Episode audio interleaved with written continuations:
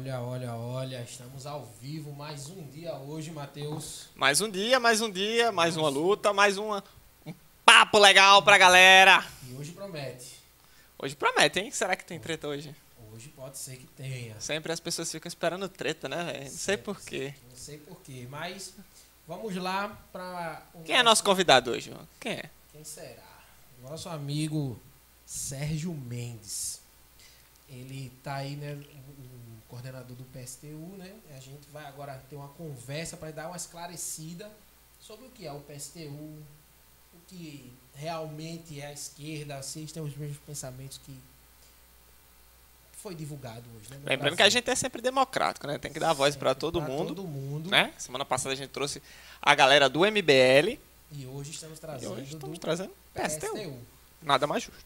Nada mais justo, acredito eu. E aí, Sérgio. como você está, Sérgio? Olá, meus amigos, eu estou muito bem, é, estou muito feliz por estar aqui hoje e é um prazer falar do meu partido, né, obter esse espaço, fico muito contente.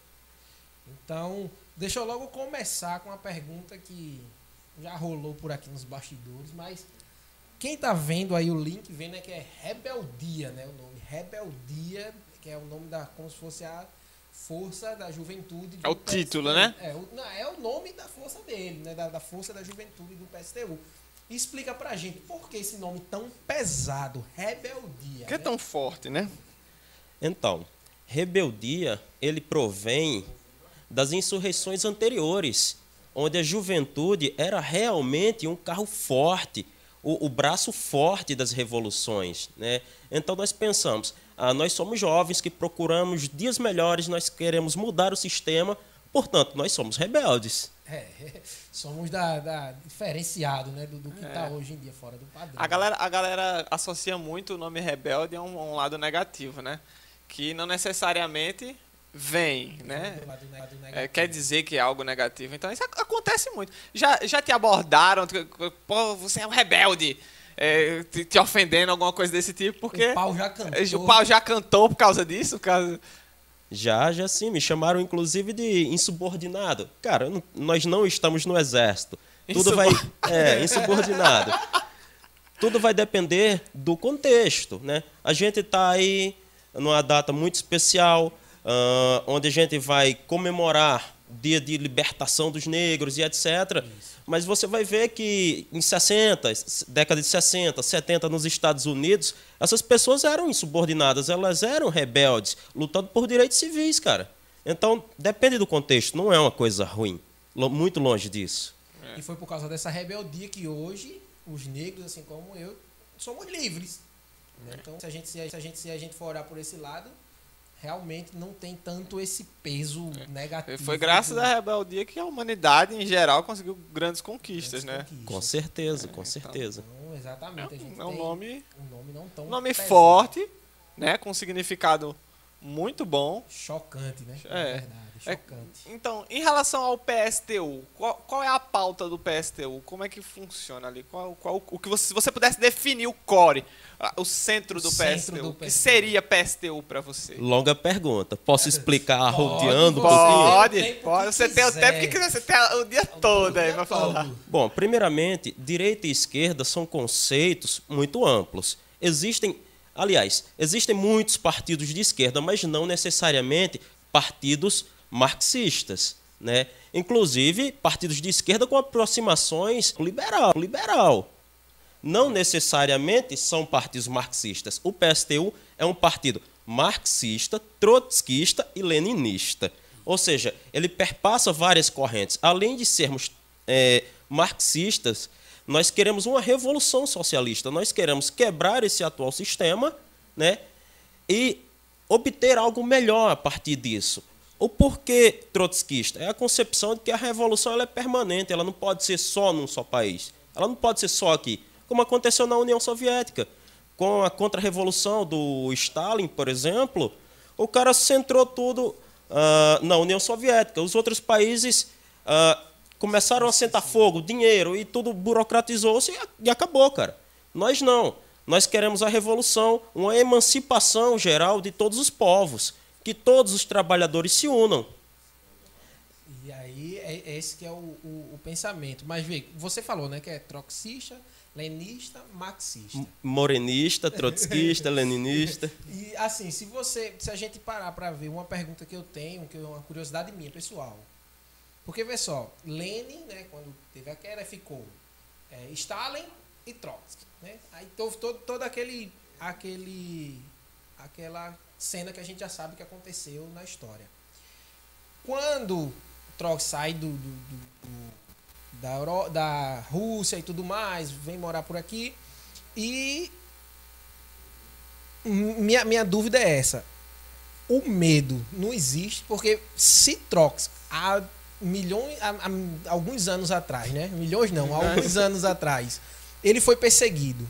Ele morreu com uma machadada, né? Se eu não me engano. Picaretada. Uma picaretada que ele usava para pra na... Simbólico isso, né? Inclusive, até a morte. É, até a morte dele, porque era a ferramenta dele de trabalho, que ele trabalhava ali, que ele gostava de jardinagem, morreu assim. Uma picaretada. De Stalin. E a gente sabe hoje em dia que, querendo ou não, a, a se parar para ver, né? Assim, é uma visão minha também, pessoal. Se parar para ver o socialismo que existe hoje em dia, ele é um pouco mais puxado para o stalinista. Não, não, não total, mas se você for ver, é, concentração, é, a dificuldade de uma pessoa entrar para ser para entrar no ramo, se, se fosse a palavra hoje mesmo no poder quem é o a esquerda no poder é o PT, digamos assim. Só que temos uma dificuldade de ter acesso àqueles aquele, aqueles informes, ter, ter dificuldade a, a entrar no, no, no, no, grupo do PT, digamos assim, para saber o que acontece realmente. Então você vê que é um pouco excludente, né? Ele exclui um pouco, mesmo dizendo que a classe trabalhadora e tudo mais. E vocês já são mais abertos. E aí não rola um medo disso não, de continuar essa perseguição, ou se já continua, ou se ainda continua até hoje, porque é é, é visível isso, né? Que você tem uma, uma pauta de, de que abre, você quer quebrar o, o, o poder hoje, quer quebrar, quer fazer a revolução, mas se você for parar para ver essa quebrada de revolução, isso tudo vai mexer em muitas outras pessoas, né?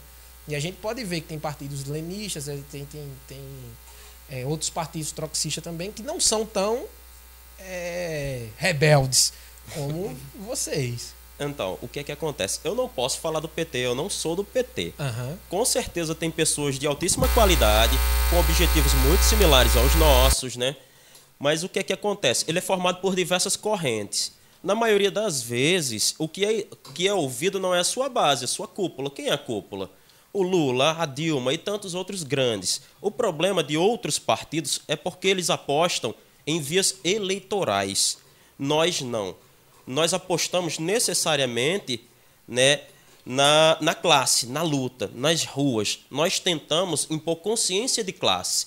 Uh, a gente faz panfleto, a gente faz a gente, a gente escreve livros, artigos e gente, você sempre vai ver, você nunca vai ver alguém do PSTU numa plenária, numa Câmara, ou em qualquer, outra, qualquer outro setor político burguês. Mas vê, vê sempre alguém do PSTU uh, ah, numa greve, né, em algum tipo de campanha salarial, em campanha por direitos civis, etc. etc. É, essa é a nossa principal diferença. É muito comum na esquerda revolucionária, que não só é, é feita pelo PSTU, mas já que eu estou falando de, do PSTU, é muito comum nós chamarmos esses outros partidos de conciliadores. O que é que é isso? Por exemplo, o Lula, quando entrou no poder, ele enviou uma carta ao povo brasileiro. Mas se lida com cuidado, a gente vai observar que era uma carta aos empresários. Tipo, não tenham medo, não vou mexer no lucro de vocês.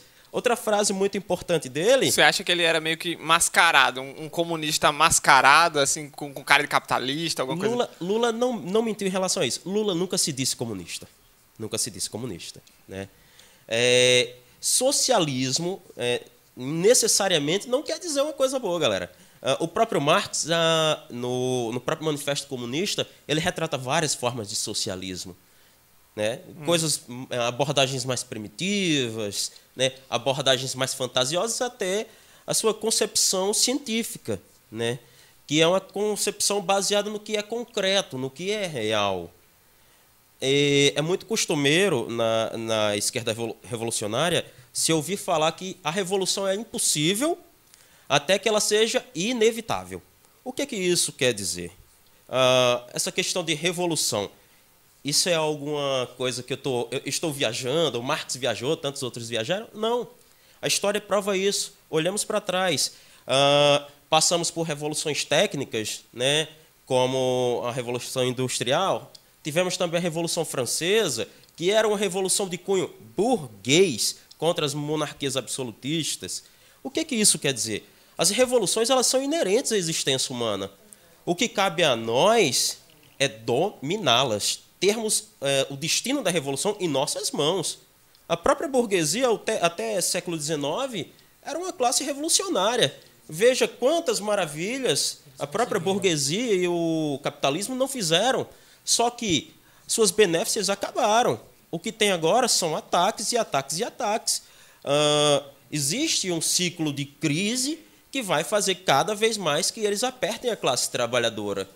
A, a tida democracia que existe, que existe no nosso país e mundo afora é, não é uma democracia completa, ela é uma democracia de classe.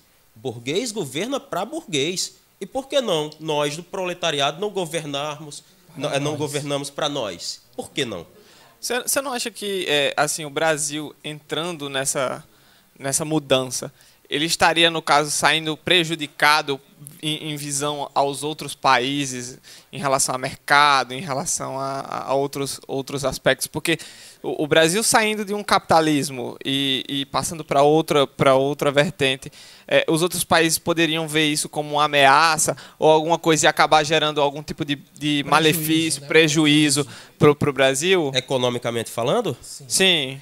Bom, mudanças de governo e mudanças de concepção política acontecem o tempo todo. Elas Sim. são transitórias e muitas vezes nós não nos damos conta. Quando mudou do FHC para o Lula, foi uma nova fundação política. Quando mudou. Outros conceitos, né? Outros conceitos. Quando mudou agora, né? Do Lula para o Bolsonaro, é uma nova concepção política.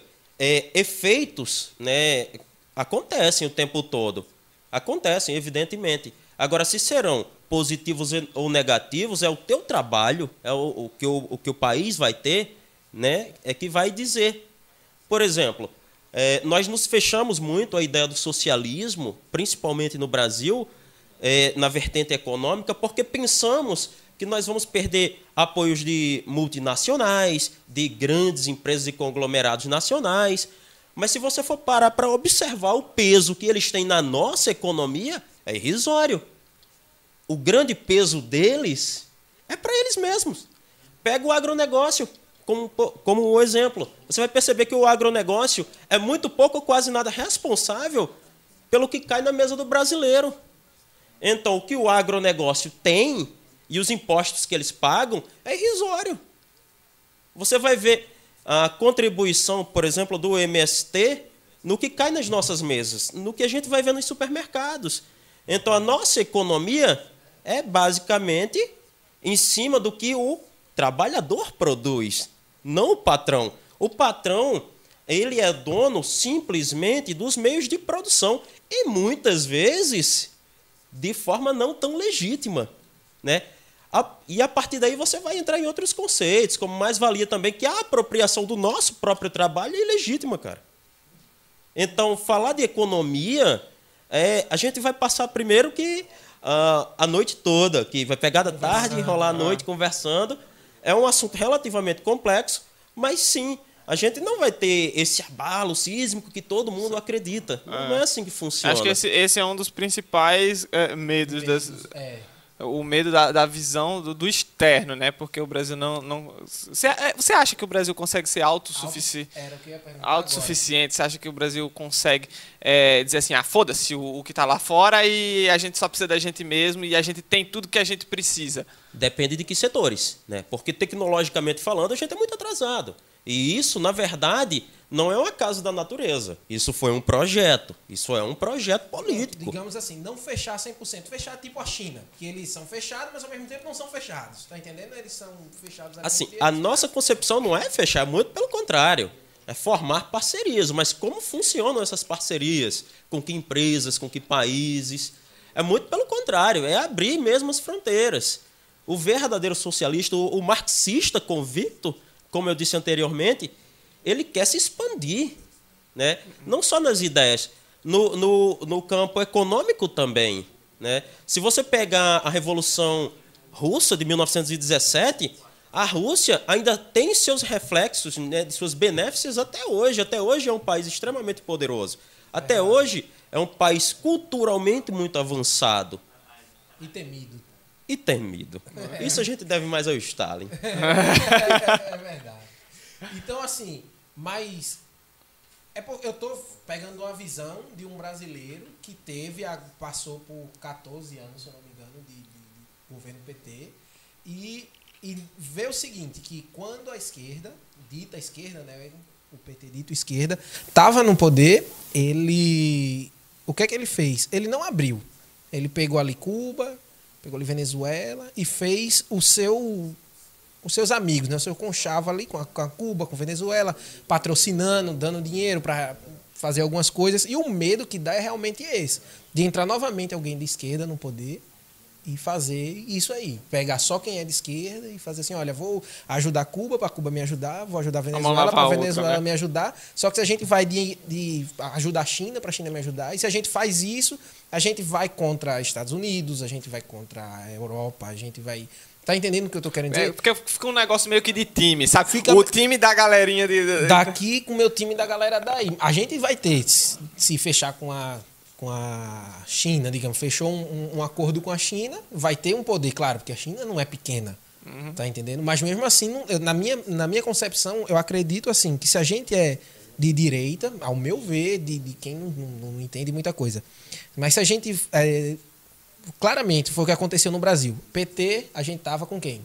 Cuba, com Venezuela, China e tal. Quando a gente foi para o, o governo Bolsonaro, aí começou ao contrário, Estados Unidos, tal, tal, tal. E aí começou. E aí o medo que dá para mim, eu, meu medo é esse, é a gente novamente vir para a esquerda e aí cortar novamente a relação e ir para a relação com outros países e novamente, em vez de a gente estar tá tendo uma crescente, a gente cair novamente, no que a gente está caindo agora, né? Porque a gente estava em cima e agora novamente desceu. E a gente vai, parece que o Brasil vive nesse ciclo, quando está quase lá, faz alguma coisa e ele cai de novo. Em relação a isso, não é muito da minha índole, mas eu vou fazer um elogio ao Lula. Não, ele não fechou fronteiras, muito pelo contrário, ele fortaleceu o nosso megabloco. Qual é o Mercosul? Na verdade, ele fortaleceu o Mercosul. Inclusive, é no governo Lula que você vai ver a transição do Brasil como um, um membro realmente respeitável, respeitável. no G20. Né? Ah, Estados Unidos e grandes outras nações capitalistas. Então, não, não se fechou. Nessa época, nós começamos de fato a exportar com volume. Ele não fechou, ele abriu bastante. Uh, é porque acontece que tem notícia de um lado, notícia do outro e a gente termina se perdendo. Se perdendo. Mas o que acontece? Ele fortaleceu o Mercosul. Nós ficamos realmente muito, muito respeitados em toda a América.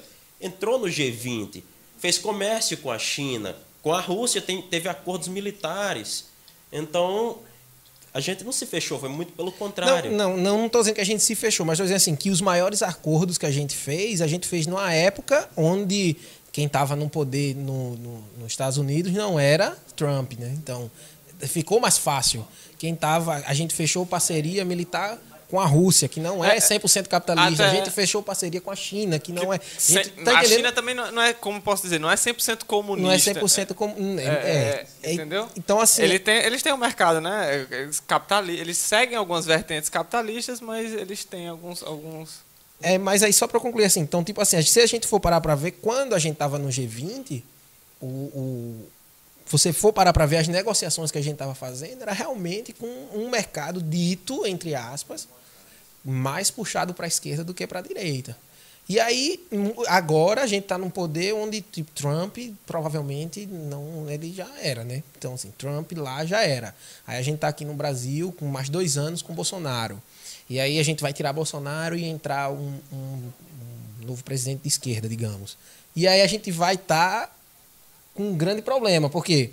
Esse esse vai e vem de novo, tá entendendo? Então, na minha mente é isso. Quando a gente tá quase. O, o, o, o, sentimento que dá em mim, a falta de esperança, é essa que a gente tá quase. Toda vez que a gente tá quase, tá quase, tá quase, tum, cai. É, pronto, vamos lá. É, na verdade, observe, o Lula pegou o, o governo ainda do, do Bush. Foi. Depois, Obama. Obama. Obama. é um democrata, É. né? É um liberal convicto. Então não tem nada a ver com esquerda. Sim. Em relação aos países sul-americanos e a China, ah, são comunistas, passam muito longe disso. Ah. Passam muito longe. Primeiro princípio do comunismo, né? A transição do socialismo para o comunismo. Não existem mais classes sociais. Será que isso acontece lá? É, provavelmente não. Não, não acontece. Aqui na América Latina, a gente tem um conceito muito interessante, que é o castrochavismo, né? O que é que acontece? Passa muito mais por uma burocracia estatal, passa muito mais próximo de uma ditadura do que, propriamente dito, do socialismo, do comunismo. Então, cara, nem de rasteira, tá certo?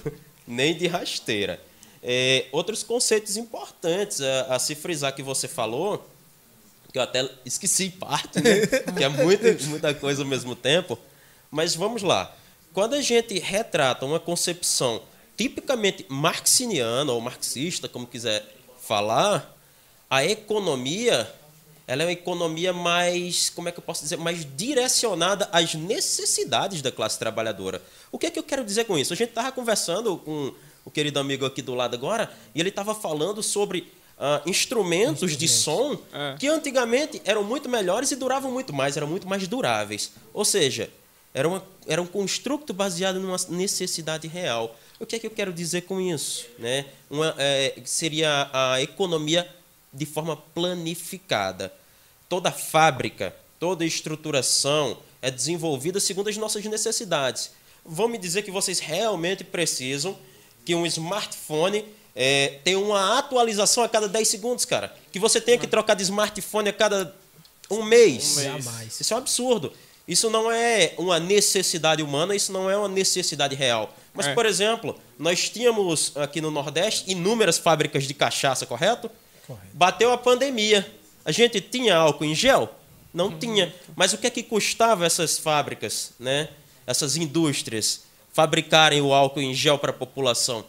Isso é desenvolvimento da economia segundo as necessidades reais. Então, isso é uma economia de forma planificada. Tá entendendo? entendendo. Você não acha isso muito utópico, não? Assim, é, porque, querendo ou não, o cara que tem a fábrica lá, ele, tem, ele faz aquilo para um, um, um ganho pessoal. Então, ele começar a disponibilizar isso, mudar toda a vertente, ele mudar a logística dele, mudar todos os, os, os aspectos da fábrica para poder atender um- uma demanda. É, assim, é um pensamento egoísta, de fato, porque, querendo ou não, é, é, é uma necessidade. Dinheiro, é, né? O é, dinheiro. mas é o que move o mundo, no caso, que ele se encontra. Então, é, se ele faz essa mudança, você acha que assim, se a gente chega num, num- num- momento que, que, que isso seria um- realmente uma opção, as pessoas iriam fazer isso realmente? O que é que acontece? Tudo é edificado. Tudo é uma construção. O que é que acontece? Eu te pergunto. Quantas grandes fábricas estatais desse produto nós temos nesse país? Como eu disse anteriormente, é um projeto. Por que nós não somos o ápice da tecnologia? Porque nós não temos estatais. Porque nós não somos o ápice da energia renovável nesse país, apesar de sermos ricos em sol, em mares, em águas em geral, né? em, em ventos. Por quê? É um projeto. Nós não temos estatais. As que nós tínhamos, nós vendemos a preço de banana. Banana, foi. A mesma coisa está acontecendo com os Correios agora. Os Correios, No né? caso, a privatização. A é- privatização, o sucateamento dos Correios, ele é proposital, cara. Tu pega um, um carteiro que trabalha, anda, na verdade, em média, 30, 40, 50, 60 quilômetros por dia. Tu quer que o cara dê conta de Mangabeira inteira. Depois tu quer que o cara dê conta do Bancários e do Castelo Branco. É um sucateamento tipicamente proposital. O que você falou em relação a ser utópico, nesse atual sistema, é. é, né? Mas se a gente estatiza as principais empresas devedoras desses países, as 100 maiores empresas devedoras desse país, o céu é o limite. Ah, já não deixa de ser utópico. É, o céu é o limite. Eu, eu concordo, eu concordo. E é, é, pegando até a sua, a sua, a sua deixa, nem precisava nem deixar ser estatal. Se tá vendo que tá tendo uma grande demanda e aqui em João Pessoa, se fosse aqui na Paraíba, essas dali de areia, se elas realmente transformassem, porque do álcool para o álcool em gel, não, não sei, mas acredito eu que não seja uma estrutura tão grande para ser feita. Dali, ele até ele iria ganhar mais dinheiro também. Tá entendendo? Então assim, é só o egoísmo, é só não querer mudar. Porque também, quem sabe, até para aquelas pessoas que estão lá, é bom o, o, o corona, né? Essa contenção está sendo. Pode ser que seja boa, dependendo de quem for o dono ali, se o dono for um político, isso aqui que está acontecendo para ele está sendo bom. Tá entendendo? Porque a corrupção não tem limites. Aí o céu é o limite. Então, eu acredito isso. E uma pergunta aqui que eu tenho na cabeça e que e só mandando um abraço aí para Lissandro que falou que a China não é comunista. É, ele, é, a minha pergunta é se você hoje, hoje chegasse assim, Trotsky aparecesse na sua frente, uma pergunta que você faria para ele assim que seria realmente sua e a próxima seria assim, se ele tivesse vivo hoje, o que você acha que ele iria falar? O que é esse esse essa esquerda que a gente vive aqui, que é dita como esquerda. Bom, primeiro partindo do pressuposto que eu não ia correr, né? É, tem esse problema também. É, tem esse pequeno. Bom, uma pergunta que eu faria para o Trotsky, por que o México, né? Ele podia se refugiar em vários outros lugares. Por que o México? É verdade.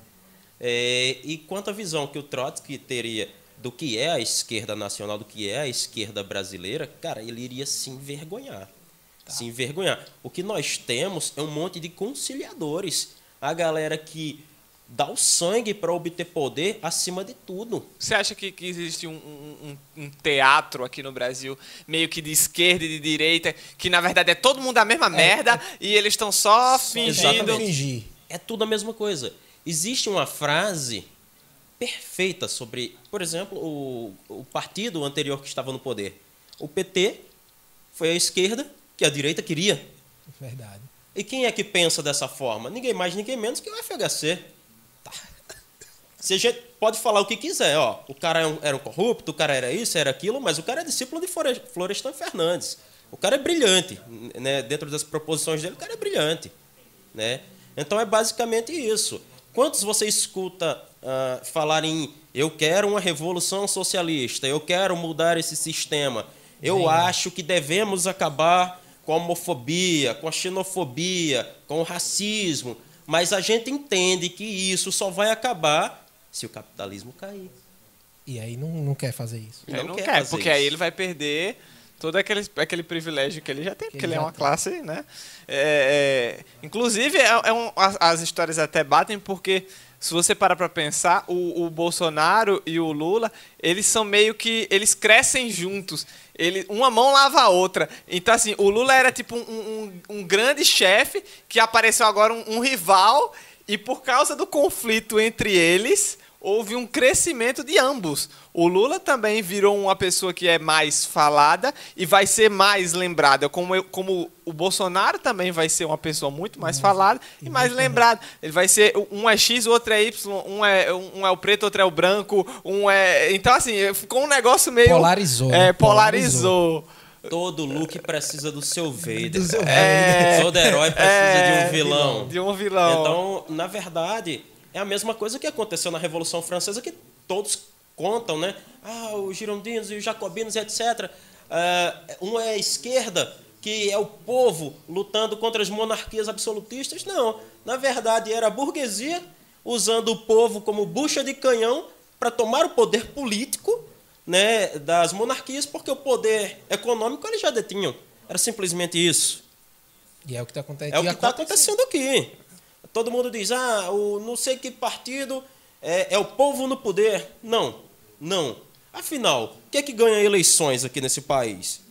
São ideias, Ou é dinheiro? Dinheiro, só dinheiro. Dinheiro. Só dinheiro. Infinitamente dinheiro. Não tem uma pessoa que chega assim e dizer, não, você ganhou por ideia. Pra, pra não dizer que. Não sei, né? Não sei nem dizer. Que me recordo, assim, de uma eleição que eu vi um candidato que eu acho que não. Porque também não sei o, o background, mas aquele menino que fazia sopa aqui no, no, no centro. Sopão. É que, que foi um cara que eu acho que era mais do povo, assim, que ganhou porque tava fazendo um trabalho social, tinha um ideal lá e foi lá e jogou e. Mas deu e a galera- continuidade? Não deu E continuidade. a sopa, que era de graça, agora tá sendo cobrada. E a sopa, cara. É, Esse é um problema também. a Pois gente é. já vê que mudou tudo. Então, nós do PSTU, quando nós entramos numa eleição, pra, é, nada mais é do que na perspectiva de ter a oportunidade de mostrar nossas ideias. Porque sabemos, nós não vamos ganhar. Também não é o nosso interesse. Na democracia burguesa, entendi. na democracia burguesa, ganhar uma eleição não quer dizer é, projetar alguma coisa para o proletariado. Marielle Franco é um exemplo disso. Quem trabalha pelo povo morre. Morre. Quem é sério, quem É tem muito projeto, pelo contrário, né? Na verdade. Quem é de baixo e entra lá. é, é, menos faz do que o cara que tá lá na mamata E se e, tentar fazer, e- é cortado. é, exatamente. Com certeza. E nós temos o, o, o nosso slogan, né? Olha, a gente está aqui é para mostrar nossas ideias. Por que eu preciso de um vereador? Por que eu preciso de um governador? Porque eu não posso ter comitês populares em bairros, em cidades, que, que decidam por si só, que façam sua própria compreensão política, que tenham seu destino em suas mãos. Quem mais sabe das necessidades do bairro ou da cidade do que a própria população? Que é a própria população. Verdade. E isso não vai acontecer jamais. Tem uma Se pergunta aqui. do jeito que tá, Me fizeram uma pergunta aqui. É, qual é a posição do PSTU sobre a legalização das drogas? Somos a favor, evidentemente. de todas as drogas. de todas as e- drogas, como é? Sim, de todas as drogas. Qual o sentido do álcool ser legalizado? Qual é a droga que mais causa efeitos nocivos no nosso país? O álcool. É o álcool. Porque Você acha que é por causa, assim, no caso, as empresas que produzem, elas, elas como elas têm mais poder monetário, interessa a quem está no governo li- legalizar ou liberar esse tipo de droga em relação à população? são muitos os fatores. Desde a divisão da classe trabalhadora, né? É, se você pega no caso da maconha, primeiro, eu divido a classe trabalhadora. Negros e negras vão brigar entre si. Uma parte é é a população do bem, outras são bandidos. E, e já em, em outro prospecto você vai ver que grandes barões da, da droga, eles não se encontram nas favelas. Eles não são chefe de boca. E eles ganham muito com isso. E o melhor, não pagam impostos. Ou seja, são isentos de, de qualquer atribuição para com o Estado, para com a população.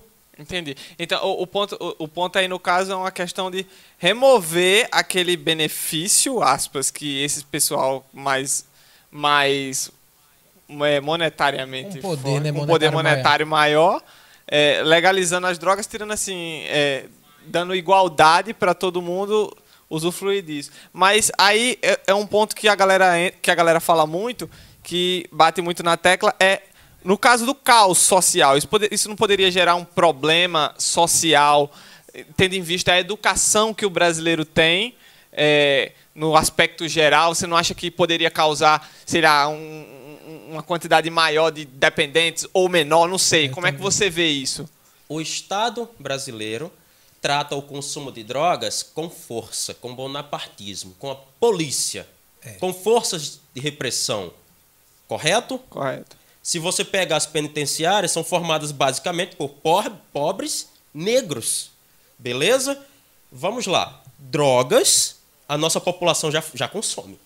Isso é inerente. É, já consome. Sim, A questão cigarro. é tratar isso como uma questão de saúde pública e não como uma questão de segurança. Compreende? Nos Estados Unidos e você vai pegar também em países europeus, os caras têm centros de consumo. Tem centros de consumo. E é muito pelo contrário do que a maioria imagina. Ao invés do consumo crescer exacerbadamente, ele diminui. Existe um percentual de quanto você pode consumir por dia. né, de drogas mais pesadas, evidentemente. No caso da maconha, você pode plantar no, quintal da sua casa. Você sabe quantas doenças poderiam ser sanadas Sim. com o uso apenas medicinal? Sim. Inclusive eu tenho um amigo que ele tem uma filha que ela, ela tem deficiência e um do, do- ela usa ela usa um remédio baseado na, na cannabis, né, para o tratamento. E a médica, ele foi a uma médica inclusive e a médica não indicou esse, esse medicamento e aí é, ela, ela falou, inclusive, ela citou, se não me recordo, a relação que, que existia esse medicamento, mas ofereceu outro medicamento é, que não tinha o mesmo, as mesmas substâncias e tal, por ser mais leve. Só que aí ele foi a outra médica, essa outra médica indicou o, o medicamento que usava a, a cannabis e ele teve uma melhora muito, é, assim, Visível, notória, né? notória. Então, é, é, realmente, a, a gente vê que é, nessa parte medicinal a cannabis tem um, um grande papel. E se, se for utilizada, como você falou, de forma correta, eu acho que realmente também. E também tem outra coisa, né? O controle. Porque o, o traficante, ele não quer saber se tu é de maior, se tu é de menor, se tu, tu, tu é deficiente, se tu não quer saber de nada teu. Ele só vai pegar e vai te vender, né? Se for legalizado, acredito eu que teria um controle maior, né? Pra ser Com vendido, certeza. teria um acompanhamento. E no próprio consenso de segurança. O que, que o crime organizado vai vender? Se é tudo legal, o que, que ele vai vender? Verdade. Não é isso? É, existe uma hipocrisia muito grande. O tabaco é legalizado no nosso país, o álcool é legalizado no nosso país. Ah, as grandes raves fazem uso de inúmeros narcóticos e a polícia não bate lá, só bate no baile funk. Veja que incongruência. Será que um cara branco de, sei lá, de um grande centro urbano não consome droga também? Inclusive, pode ser que tenha até, Até mais, mais do do, que que, no, no, no baile funk, né? O que é que justifica uma repressão tão grande numa comunidade pobre e nada, nem, nem sequer uma fiscalização é, Em raves no- e- em raves, em grandes festas? Porque, por exemplo, todo mundo sabe, não é uma novidade para ninguém, que o pico mesmo de drogas no ano, nas grandes cidades do Centro-Sul, Centro-Oeste, você vai ver Rock in Rio, os Lollapaloozas da vida e tantos outros festivais. Festivais pequeno-burgueses. E não tem fiscalização nenhuma. né? Nenhuma, cara. E só pra gente ir pra próxima, é uma pergunta aqui que até me achou, eu fiquei até bem, bem surpreso. Vou só dar uma introdução antes, que assim, a gente vê que o comunismo em si, a gente quando vai pegar a história, vê que não era tão passivo como é hoje, certo? Que é, não as armas, não desarmamento, não desarmamento. Mas para ter uma revolução, o povo tem que estar armado. Para ter uma revolução, né, que eu digo uma revolução é, com, com violência, né?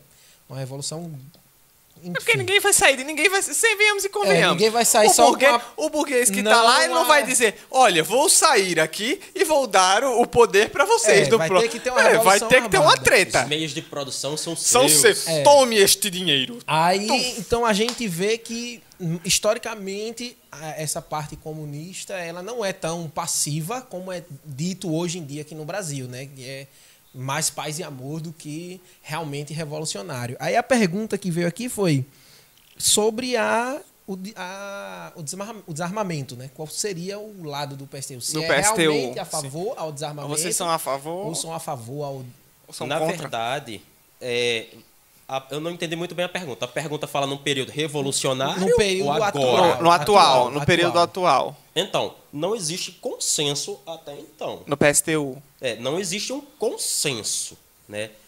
Eu sou a favor é, que qualquer pessoa possa obter o armamento, né? Evidentemente, ah, com toda uma estrutura, né? Que ele passe por testes psicológicos, que ele consiga mostrar perícia e também depende, né? Do, do trabalho do cara, que, como é que você age, é, em que profissão tu se enquadra, etc. Mas depender do Estado para te proteger é uma concepção completamente fora da caixinha, cara.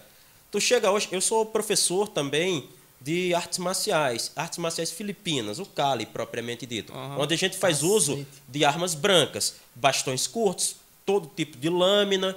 E eu pego meus alunos e eu digo, cara, porta uma lâmina. Até 10 centímetros, a legislação permite. Ah, mas eu, eu não quero matar ninguém. Não, eu também não quero, não tô te dizendo Ninguém isso. tá dizendo pra você Pra pegar matar. a faca lá, dar uma peixeirada. Não, eu não pô. tô te dizendo isso. Mas tu vai esperar que o Estado te proteja, tu vai morrer. Tu é negro, tu é mulher, tu é homossexual. Eu tive vários amigos que já morreram, eram pessoas de luz, é, pacíficas demais. Mas por não portarem um instrumento equalizador, terminaram morrendo. E eu não suporto esse tipo de coisa. E eu dou aula para muitas mulheres, muitas meninas pequenas, miudinhas mesmo. E tem uma concepção dentro da arte marcial que diz: ah, o menor pode vencer o mais forte. Isso não é verdade. Isso não é verdade. Mas um equalizador te coloca no ponto. Coloca. Te coloca no meu. Eu sempre digo, cara, eu sempre digo na minha aula, eu não tenho medo de dizer. Eu digo na minha aula, cara, se alguém vai em cima de você, você dá 5, 6, 7 cortes, ele não vai mais. Ah, mas eu posso ser presa. É mais fácil tu sair da cadeia do que do cemitério. cemitério. Do cemitério. Quer apostar? É, é, é até interessante esse ponto que você está falando, porque é, aqui no Brasil o pessoal tem muito essa visão. Ah, quem é esquerda é contra, É contra é as contra as armas. Quem é direita é a favor das armas. E se o PSTU é de esquerda, aspas, né? É, Paz e amor. é paz e amor, não vai ter arma, ninguém vai ter arma. Não. não E você vê que foi o que fez, o que deu um maior poder para Bolsonaro ser eleito. É isso, ó. Vamos Que ele não tá o cumprindo, por sinal. que ele É. não está cumprindo, é. Mas assim, foi o que fez ele ter aquela estiga do povo. Ó, vamos, porque vai estar armado, eu vou botar a arma na mão da, da A galera. realidade, E hoje- a realidade concreta é que nenhum governo burguês aqui no Brasil vai querer que a população tenha acesso a armas. Por quê?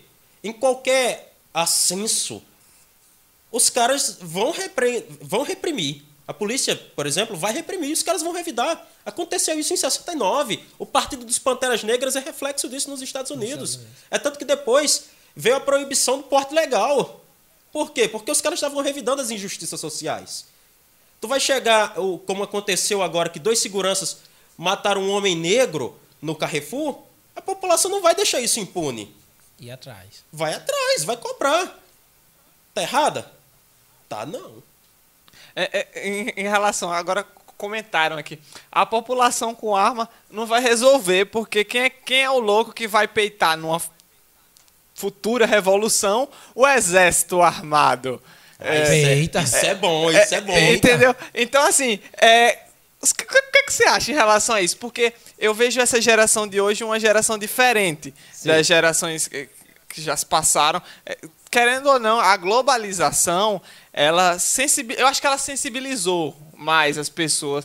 Ela tornou as pessoas mais humanas. Eu acho que antigamente as pessoas, no caso, esfaqueavam as outras com mais facilidade, com mais frieza. Eram pessoas mais frias.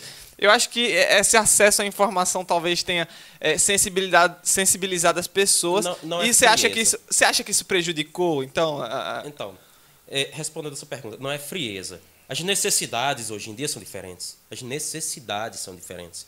Eu não preciso necessariamente matar para viver. Tá certo? Verdade. É. E se a gente for pegar, historiografar isso aqui, é uma coisa longa. Se a gente pegar, por exemplo, do período feudal japonês até aqui, Vixe, são Maria. sérias as mudanças. São sérias as mudanças. Sim. Mas a concepção de desarmamento é a concepção burguesa. É. A concepção que veio com o ápice do, do, do Estado. O Estado não quer uma população que possa competir com ela. Ou criar um, um Estado insurgente dentro do próprio Estado. Isso é uma loucura, né? Entendi. A gente tá- É, chama de Estado dual. Estado, é. Dois Mas em relação à, à pergunta que foi feita, na, na verdade, a afirmação, primeiro, nada é absoluto, nada é unânime, inclusive no exército, tá certo?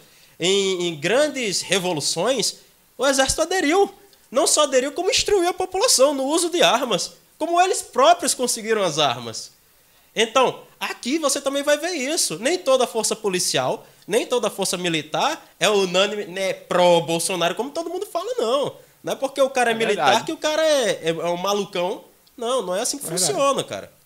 Na verdade, se você for pegar, é tudo muito bem parceladozinho. Se você for pra história aqui no Brasil mesmo, né? O povo já foi contra o exército. Já foi. Já foi contra o exército, bu- tanque na, de guerra na frente e não queriam saber. É muito louco isso, né? E Isso é falta da chibata, canudos. canudos. É quebra quilos aqui, cara. É, é muito, é muito louco o- o- essa dualidade da população. Porque é, há, há menos de, de 50 anos atrás era a galera fora é, ditadura, fora o exército. Aí hoje, em dia a gente, já. é, aí hoje em dia a gente vê. Não, o exército tem que voltar. Tem que, tem que a galera tem que descer o sarrafo, que não sei o quê, porque tá uma. Uma coisa muito importante nisso aí é que as pessoas. Eu não estou dizendo que toda revolução vai ser violenta. Não, não é isso. Ela pode vir a ser violenta, como ela pode vir a ser simplesmente política e pacífica.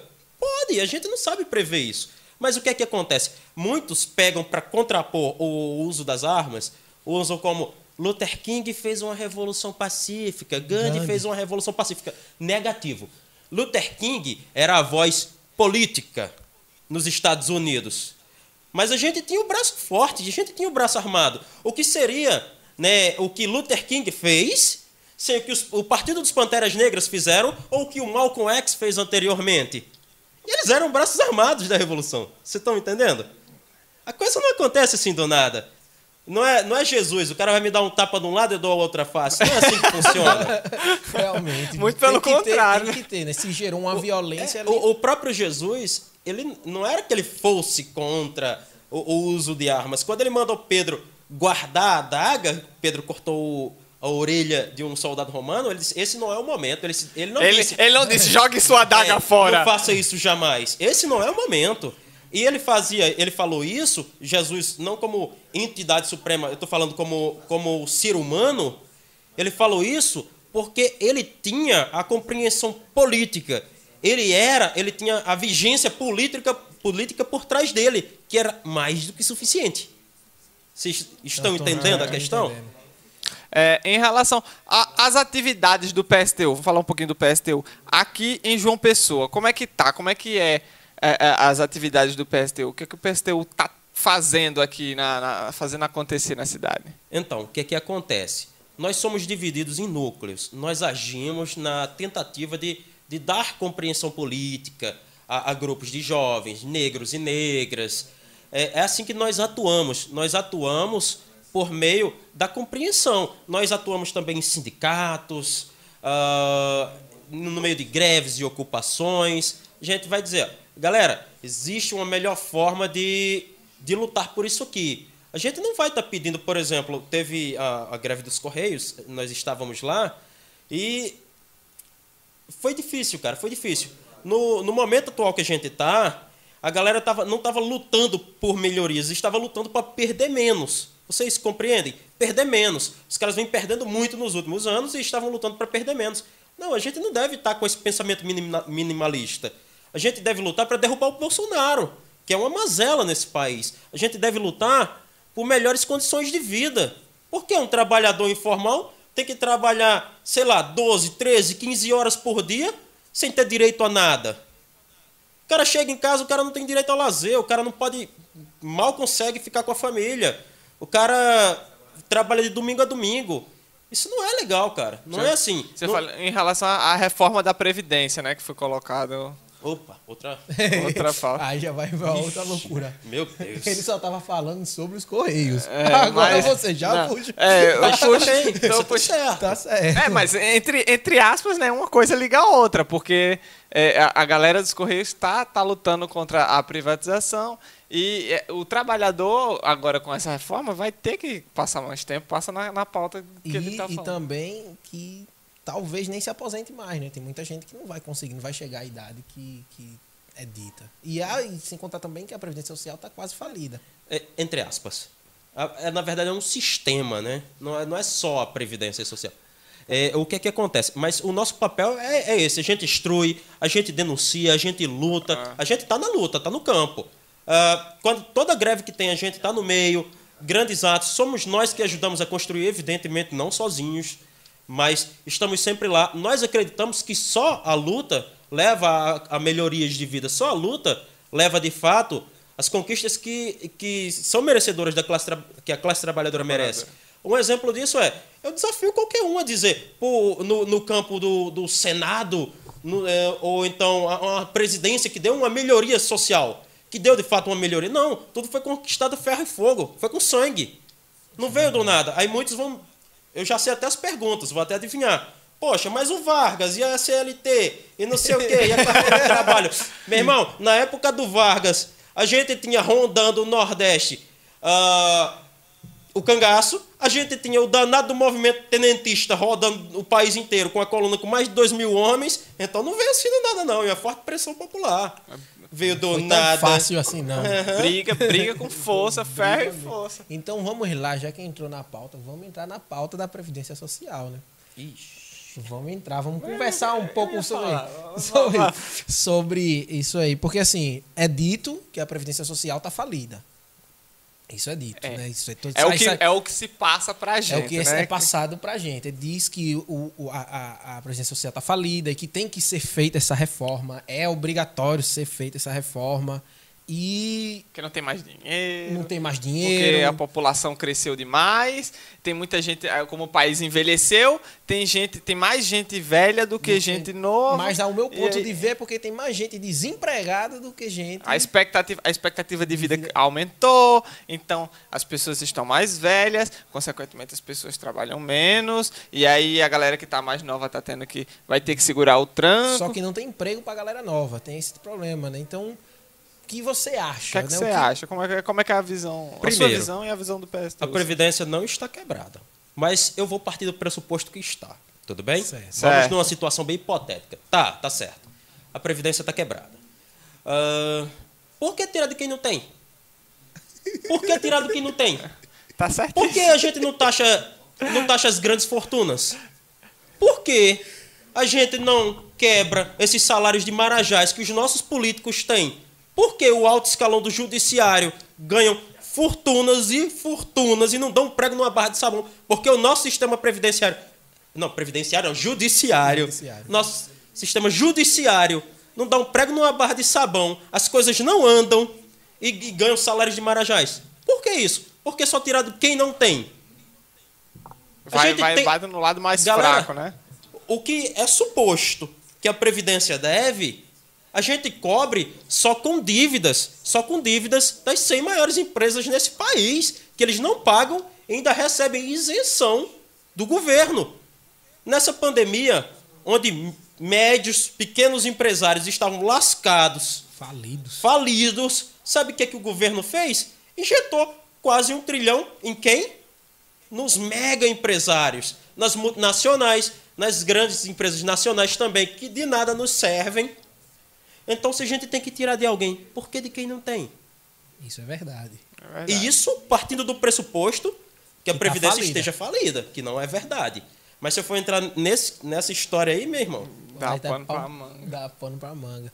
Então, assim, é, é, eu também eu penso isso aí também. Tem, tem salários acima do, do, do que é para ser pago. Pessoas sem, político com dois mandatos tá de boa, né? Isso aí com salários exorbitantes. Isso aí é uma, uma falta de, de, de consideração.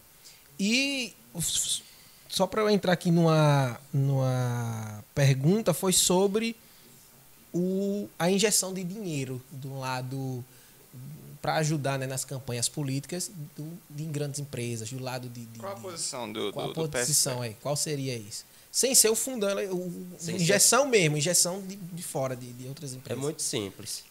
Quem paga a banda, escolhe, Escolhe a música. É esse o nosso lema. É evidentemente. Isso está na cara.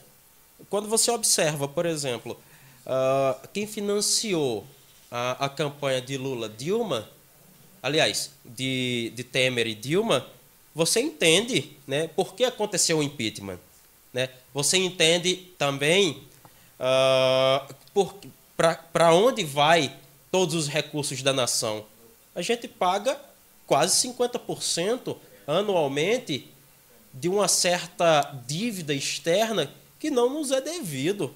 Vocês estão entendendo quem é que paga a campanha e quem é que recebe? É assim que funciona. É assim que funciona. Imagina toda essa grana investida em saúde, educação, desenvolvimento da tecnologia, né, segurança. Seríamos, evidentemente, primeiro mundo. É verdade. Pelo tamanho e pelas riquezas A que a gente gente está tem. falando, galera, da nona economia mundial, porque isso não reflete para os mais pobres. A concentração de renda aqui é absurda. Ela é quase pornográfica. Pra não dizer coisa pior. Não sei se a gente pode chamar palavrão. Sub- Pode? Pode, aqui você tá o que você no, quiser. No, cu do mundo o negócio. Não pode falar palavrão, não. No cu do mundo. Então, assim, é, é, eu concordo exatamente com o que você está falando também, porque se está tendo uma injeção de um lado burguês ou de um, de um qualquer lado, ele vai querer a sua parte de volta. Porque para que eu estou investindo se eu não vou ganhar de volta nada, né? Exatamente. Eu estou investindo nas ideias dele? Não. Não. É como você disse anteriormente. Essas grandes empresas, elas têm um QI muito egocêntrico. É. meu, cara. É tudo meu. Então, se eu invisto dinheiro na campanha de um presidente, é porque eu quero facilitação, por exemplo, para desmatar, para criar extensões de criação, para criar gado. Eu quero que não sejam demarcadas te- terras indígenas. Eu, eu quero alguma Fazer vantagem. É, alguma vantagem. Fazer extração. É, legal. alguma coisa eu quero. algum benefício. Em relação à privatização, é, eu tava, tava pensando aqui. No caso, a privatização, você não acha que ela gera uma melhoria do serviço pelo fato da empresa estar entrando ali? Para ela conseguir mais clientes, ela tem que fornecer um serviço melhor. E se você deixar isso na mão do Estado, o Estado ele vai é, meio que sucatear, acostumar. ele vai deixar meio que aquilo de escanteio, porque para ele tanto faz, foda-se se tem gente Se se, tem não gente tem, ou não, ele ele vai- tá cagando e andando. É. Então, para a classe trabalhadora, você acha que é, não seria melhor eles terem um serviço em tese melhor e mais é, O exemplo mesmo, os Condizente. Correios. Se os Correios hoje ele for privatizado, não vai ser só um Correio, né? É. Tem FedEx, vai E aí, entra, e aí entra a concorrência, E né? aí Porque entra a concorrência. o cara tem a empresa X, ela vai entrar também, e aí ele, uma vai ter que comer a outra, ou não sei, né? Isso no, no caso. No, no- no- Concorrência. no, na- no sentido no sentido bom da coisa, porque pode acontecer também um cartel ali, toda essa, essa maracutaia que a gente sabe que acontece. Mas assim, no papel. Não existe livre concorrência. Existem conglomerados, tá? Livre concorrência não existe. É, enquanto os correios, né, você, ah, vai surgir concorrentes, esses concorrentes já existem, tá? E estão aqui no Brasil. O correio, a única coisa que é só correios é a questão de cartas. Mas o resto tem várias empresas internacionais aqui no Brasil. Verdade. Sabe Sim, por que ainda verdade. preferem o correio? Porque é mais barato e o serviço é de qualidade. A grande questão é que, como aconteceu anteriormente com a- o que hoje é a Energisa, a gente destrói a empresa e vende a preço de banana. Políticos que vendem essas empresas, que quebram essas empresas e vendem essas empresas, têm o seu por trás. Não. Ou você acha que, por exemplo, vender a Vale foi vantajoso para nós? Vendemos a preço de banana. não. A Vale hoje, pô, a Vale, né? Foi dado. O preço, o preço que ela tinha sido avaliada com o preço que foi vendido é totalmente, incoerente. A mesma coisa estava acontecendo com a Embraer. A gente não estava vendendo uma empresa. A gente estava vendendo o maior setor de tecnologia desse país. país. E a gente estava vendendo, não era só a empresa. A gente estava vendendo com todo o arcabouço, com toda a estrutura, a preço de banana. No que isso ia nos dar alguma vantagem. Porque a gente desenvolve hoje caças, né? Jatos de combate, etc., desenvolve uma porrada de coisas. Mas o que é que acontece? A maioria dos brasileiros ainda acredita que privatizar é uma coisa boa. Não, não é. Você já viu o que é uma empresa privada? Já trabalhou num call center da vida? Aí você vai É. saber o que é massa, cara. É. Chega na universidade lá, você vai ver algumas terceirizadas, vê o padrão de vida da galera. Extremamente miserável. E eles se submetem a isso. Por que se submetem a isso? A gente diz que eles contratam muito, mas a que preço? Contratam, de fato, contratam pra caramba, geram emprego. Mas o que é que acontece? Padrão de vida vai para baixo, é o lixo. Não dá para ficar minimalizando. Ah, ou é emprego ou, ou nada. Não, não é assim que funciona, pô. A- a- o sistema capitalista ele tem todo esse poder porque ele tem um exército reserva. Apesar de que a gente tem uma capacidade produtiva muito grande, capacidade também de abordar essas pessoas que estão sem trabalho, não. A gente prefere deixá-las na miséria, deixar como exército de reserva. Por que exército de reserva? Tu não quer, tem quem queira. Tem tu 100 vai ter que se submeter a isso aqui, cara. Tu vai ter que trabalhar, sei lá, 10 horas por dia, 12 horas por dia para ganhar o que eu tô te oferecendo. E olhe lá. Ainda Assim, mais no período de pandemia. Ainda mais agora. no período de pandemia. Você, você vê a a galera se matando, se comendo por causa de um emprego, seja lá para ganhar 600 reais, 500 reais. E, as- e qualquer coisinha que fizer ali, Tchau. pé na bunda, Tchau. Isso, tchau. isso é simplesmente desumano. Você vai ver na França, é, ano passado, a gente teve um pequeno ascenso revolucionário, né? Que foram dos coletes amarelos. Como surgiu esse ascenso? Surgiu porque na França se trabalhava seis horas dia, correto? E isso já foi conquistado com muito sangue.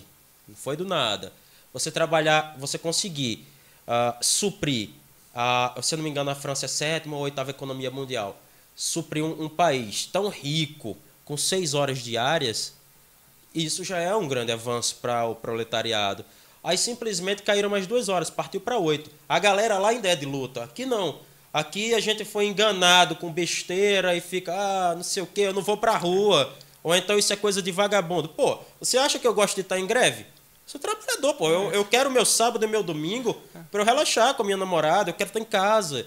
Eu, eu, eu não quero estar em greve.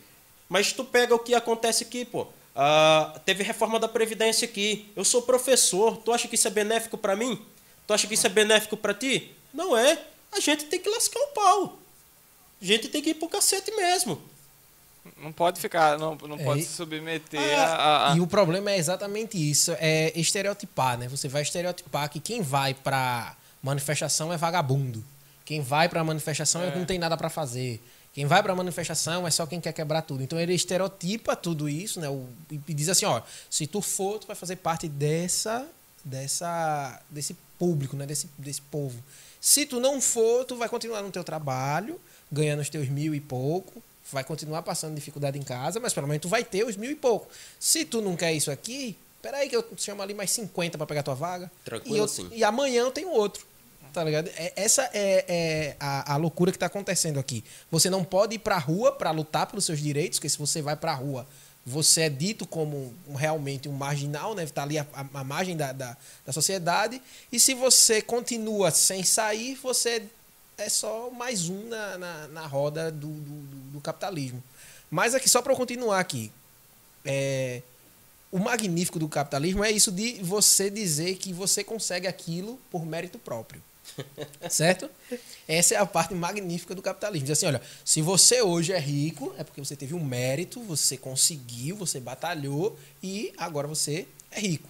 Se você é pobre, então, claramente é por quê? Porque você não conseguiu fazer o que você quis. Então, quer, ele bota, ele joga a culpa em Você. você, É né? Você. você mesmo, é, ó, você não estudou, ou você não trabalhou, você não... a culpa é sua por não conseguir. Ó, porque tem aquele Joãozinho que conseguiu.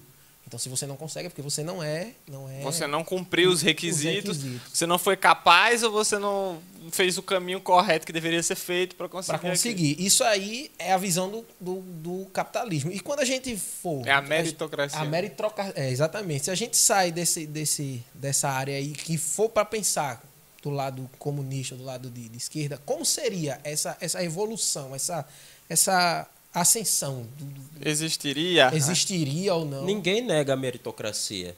Se você estudou pra caramba pra chegar num certo ponto, ou você trabalhou pra, pra caramba pra- e, e ascendeu, sim, é mérito.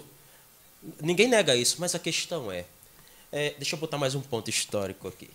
Vamos lá. A gente passou pouco menos de 100 anos da escravidão. Qual foi a reparação que os negros tiveram na abolição? Qual foi a reparação? Zero. Até hoje, tem os reflexos disso, evidentemente. Um garoto de periferia tem as mesmas condições de chegar a ser, por exemplo, médico, de que um cara que estuda ah, no mais alto padrão educacional de João Pessoa? Não. Nunca, jamais. Jamais. Então, esse- essa questão ela é furada. Por que ela é furada? As condições não são iguais, cara. As condições não são iguais. Muita gente, e, e isso é um problema, cara. Isso é um problema. Muita gente se culpa, tá, eu não cheguei onde eu queria ter chegado. Calma. Tenha calma. Existe todo um processo por trás disso. Não foi falta de esforço. Não foi ah, falta de empenho. Eu, eu já me senti assim. Eu já cheguei a estudar 8, 9, 10 horas seguidas e achava que estava pouco. né? não, não conseguia ainda bater a meta que eu queria e achava que estava pouco. Depois eu me liguei, porra, não vou morrer por isso. Não é assim que funciona. Se eu não estou chegando lá, não é falta, nem é falta de conhecimento, nem é falta de, de esforço. Não é falta é. de esforço.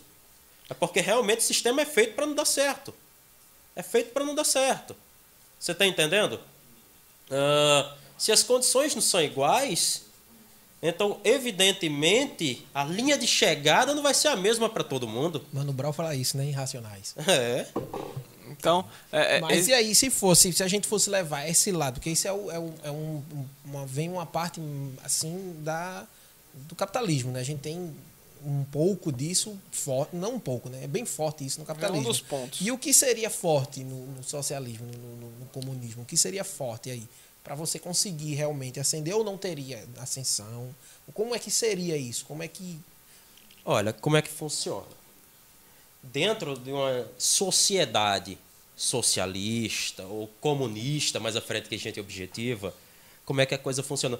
A ascensão ela é de acordo com o teu desenvolvimento interpessoal, cara. Se a, a partir de agora não existem mais classes sociais, o, o teu filho estuda junto com o teu, que estuda junto com o meu, a gente parte do pressuposto que agora tá massa. Você vai ascender aonde você puder. É basicamente dentro da tua própria estrutura. Tu não vai ter um Estado que te oprime não só na concepção de poder, mas também de dever. Tu vai aonde tu quiser. Não é aonde eu te proponho, aonde eu te exijo, é até onde tu quiser. Mas condições para isso tu vai ter. É assim que funciona. Você está entendendo? Estou entendendo. Mas aí, aí é, o, que me, o que me deixa assim, né? Sem, se, não vai, se não tem classes, né? não tem classe Sim. social. Então, o salário, digamos assim, seria basicamente tudo igual. Como é, que, como é que seria isso? E se for diferente o salário, exemplo, se eu ganho mais e Mateus menos, ou ao contrário, já não é uma classe social, não, digamos assim? Não é assim que funciona. Veja só, você tem a premissa da economia planificada, correto? Ela é baseada nas necessidades do Estado, nas necessidades do proletariado. Não do proletariado porque não existe mais classe, mas da necessidade do povo. O que, que acontece? Se tu tem três filhos e tu tem um, vocês trabalham, independente da, da profissão. Mas é justo que ele receba mais. Porque ele tem prole. Você entende? As necessidades dele são maiores que a sua mas evidentemente que tu vai receber condizente com as tuas necessidades e vai te permitir ter lazer, que é uma coisa essencial à existência humana, mas muitos descartam, a ter lazer. Tu vai conseguir ir num teatro, tu vai conseguir ir na biblioteca, no cinema, tu vai poder viajar, tu vai poder passear, tu vai ter essas condições. Mas ele, independente de você ser médico e ele ser gari, ele vai ganhar mais. Porque as necessidades deles são maiores. Você não acha que esse, essa, essa visão ia acabar gerando um comodismo das pessoas assim em relação a, ao quesito é, ascensão? Porque, querendo ou não, vamos lá. É, se a pessoa. É, se eu sou um, um físico, vamos dizer, e se ele também é um físico, se eu tenho tudo que eu preciso, por que eu iria estudar mais para conseguir desenvolver, sei lá, sabe, sei lá, algum, algum tipo de coisa inovadora, entendeu? É, alguma coisa nesse quesito. Se para mim já tá bom, eu já tenho tudo que eu tenho. Então, será que não ia gerar um, um comodismo, uma e coisa... eu ainda vou além. Se eu sou gari, que não vou precisar estudar 10 anos, ter residência e blá blá blá, para que... É, então, para que eu vou ser médico? Se eu sendo gari que não vou ter isso tudo, eu vou estar tá ganhando mais do que o médico. Ou igual. Ou igual, é. Tu não acha que. Não é mais, é igual. É igual, é, digamos igual, porque as necessidades vai ser é, igual. Ou é. Então a gente vai ter. Então, é, é, isso não dá uma quebra, não? Nós pensamos nisso agora, porque nós somos instruídos desde a escola, desde o lar, a pensar assim. Mas, na verdade, quando você tem acesso à cultura, você tem acesso à ciência e à educação, a tendência é você sempre querer mais. Independente de você ser um gari, você vai ser um gari com instrução musical, um gari com instrução matemática, com instrução filosófica. Então, sempre é, é inerente à existência humana buscar mais. O que nos diferencia de qualquer outro animal, inclusive os primatas, é justamente um processo conhecido como trabalho. Mas não é trabalho que a gente está falando aqui, assim, por exemplo, eu vou mexer uma par de cal ou qualquer outra coisa. O trabalho no sentido de eu vou promover algo que me permita ir além, que me permita suprir as necessidades e as demandas humanas. E essas demandas, elas são crescentes e elas são variantes de geração em geração. Então, sim, a evolução vai acontecer. Ou vocês se esquecem, de novo, 1917, 1917 que em 1917 a gente pulou, vou falar igual o, o Kubitschek, a gente pulou de 5 para 50. A evolução, tanto tecnológica quanto econômica. A gente está falando de um país onde mais de 80% da população era semi-analfabeta. Em dois anos isso mudou, revitalizou toda a história da Rússia. E a gente está falando do segundo país, do segundo maior do mundo em extensão. Né? É verdade. E, e, e o que também me deixa assim, meio que sem entender é o seguinte. É, eu estou fazendo essas perguntas, não, não, não leva a, mal. É porque querendo é, ou não, a é, gente. Eu adoro. É porque assim, é, é dúvida mesmo. A gente, a gente, como é do capitalismo, a gente não. não é uma dúvida. Porque assim, eu, na verdade, eu, eu, Juan, hoje, eu não sou capitalista, não sou socialista, não, eu tô realmente na, na. Eu perdi a esperança. Entende? No, no, capitalismo eu perdi a esperança. É tipo, foda-se tudo, que... foda-se essa merda, foda-se essa merda. Minha vida. Foda-se, foda-se, foda-se, foda Exatamente isso. Eu botei na minha cabeça, eu vou viver minha vida, porque a gente passou por um período e é. deu ruim. Tá passando por outro período, parece que tá pior Troca ainda. pra um, é ruim, troca, troca pro pra... outro, é ruim também, porra, vai te fuder. É, pronto, eu botei isso na cabeça. Mas assim, a minha dúvida também que rola é o seguinte. Com o, o, o capitalismo, a gente tem constantes crises, porque é, é, é natural do capitalismo, né? Inclusive Ter que prevista. Previstas, isso, porque são são é, é uma coisa natural que vai vir do capitalismo. Você vai estar tá sempre sugando mais do, do de baixo, só que vai ter um ponto que aquele de baixo não vai conseguir dar aquilo, só que você quem está em cima tem que vender para quem está embaixo e às vezes esse ciclo não rola, ou então outras crises também não rola e aparenta ser que no socialismo, no, no comunismo, como dito, ele não existe essa, essa crise. É uma coisa que não vai existir. E fica parecendo que realmente é um, um, um, uma coisa perfeita. É então, assim, utópico, assim, né? é utópico. É, é, fica, fica parecendo utópico, porque assim, você vê que no capitalismo que a gente está usando hoje em dia, a gente tem crises e são realmente previstas, datadas, com horas, minutos e segundos para ser acontecida. As crises, elas existem é, em ambos os sistemas. Mas como é que funciona a coisa? Vou te dar um exemplo a partir daqui. É, Brasil. Pega uma tribo indígena. Qual é a crise econômica que eles têm? Eles vivem da terra. Eles têm crise quando a terra não produz o necessário. Mas é uma tribo. Mas é uma tribo, todos se ajudam. Não estou dizendo que Entendi. dentro de uma humanidade, a humanidade tornou-se comunista. Tudo vai ser magnífico e perfeito. Não haverão crimes, não haverão. Ah. Não Vai haver, mas evidentemente numa proporção imensamente inferior. Em relação às crises, se está todo mundo unido, né? se está todo mundo unido, o meu objetivo não é o lucro, e a gente vive dentro de uma economia planificada, uma coisa suprime a outra. Então, realmente, assim, crise, as crises seriam com um, um, uma pancada menor, né? Infinitamente. Porque, por exemplo, quando os Estados Unidos entram em greve, aconteceu, por exemplo, na década de 20, você vai observar isso. Junto com ele foram uma parcela enorme de outros países que necessitavam economicamente dele, mas para outros países não foram tão ruim, não foi tão ruim assim. Se a gente tem uma unificação, tem uma homogeneidade, você acha que a crise teria uh, os mesmos retrocessos? Realmente é, não. Realmente a pancada seria bem menor. Quando você está em casa, que você está duro, evidentemente você está duro. Mas chega o teu irmão, porra, vou te ajudar, cara. Toma aí cinquentinha. Bom, tu ainda está em crise, mas a coisa melhorou bastante. de zero para cinquentinha. De zero para cinquenta. É um pulo bom. É um bom pulo. É, eu entendo. E, e, era, essa realmente era uma coisa que ficava na minha cabeça martelando, porque eu via que realmente o capitalismo hoje está aqui, é o que realmente rega o, o, o, o mundo, né? não só o país. E a gente vê que são, são crises datadas e são crises que, antes mesmo dela acontecer, a pessoa já está tentando conter e não consegue conter, acontece realmente. E a gente vê isso, né? Que no, no socialismo, toda vez que a gente vai conversar com alguém que, tá, que entende do, do, do que é o, comunismo, que é o socialismo, eles sempre fala isso, né? Que a crise seria realmente uma coisa bem menor, às vezes até poderia realmente não chegar a existir de uma forma que é hoje, né? De causar desemprego, de causar é, é até o crime aumentar, né? A, a, criminalidade aumenta e a gente vê isso. Então, é, essa foi uma isso, dúvida isso, exclusiva minha. Isso é uma coisa legal, porque assim, é, aqui no Brasil existe uma demonização muito grande desse, do, do comunismo em geral, porque a, você para para ver o conceito, você para para ouvir e você percebe que, cara, é, nada mais é do que é, é, é, o que Deus pregou aqui, é o que é tipo, é igualdade para todo é, mundo. Parece... Entendeu? É um, é um negócio super nobre e a galera não vê dessa forma. Inclusive, você, você já recebeu algum ataque? Chegou algum. Chegou, o comunista! Pega o comunista!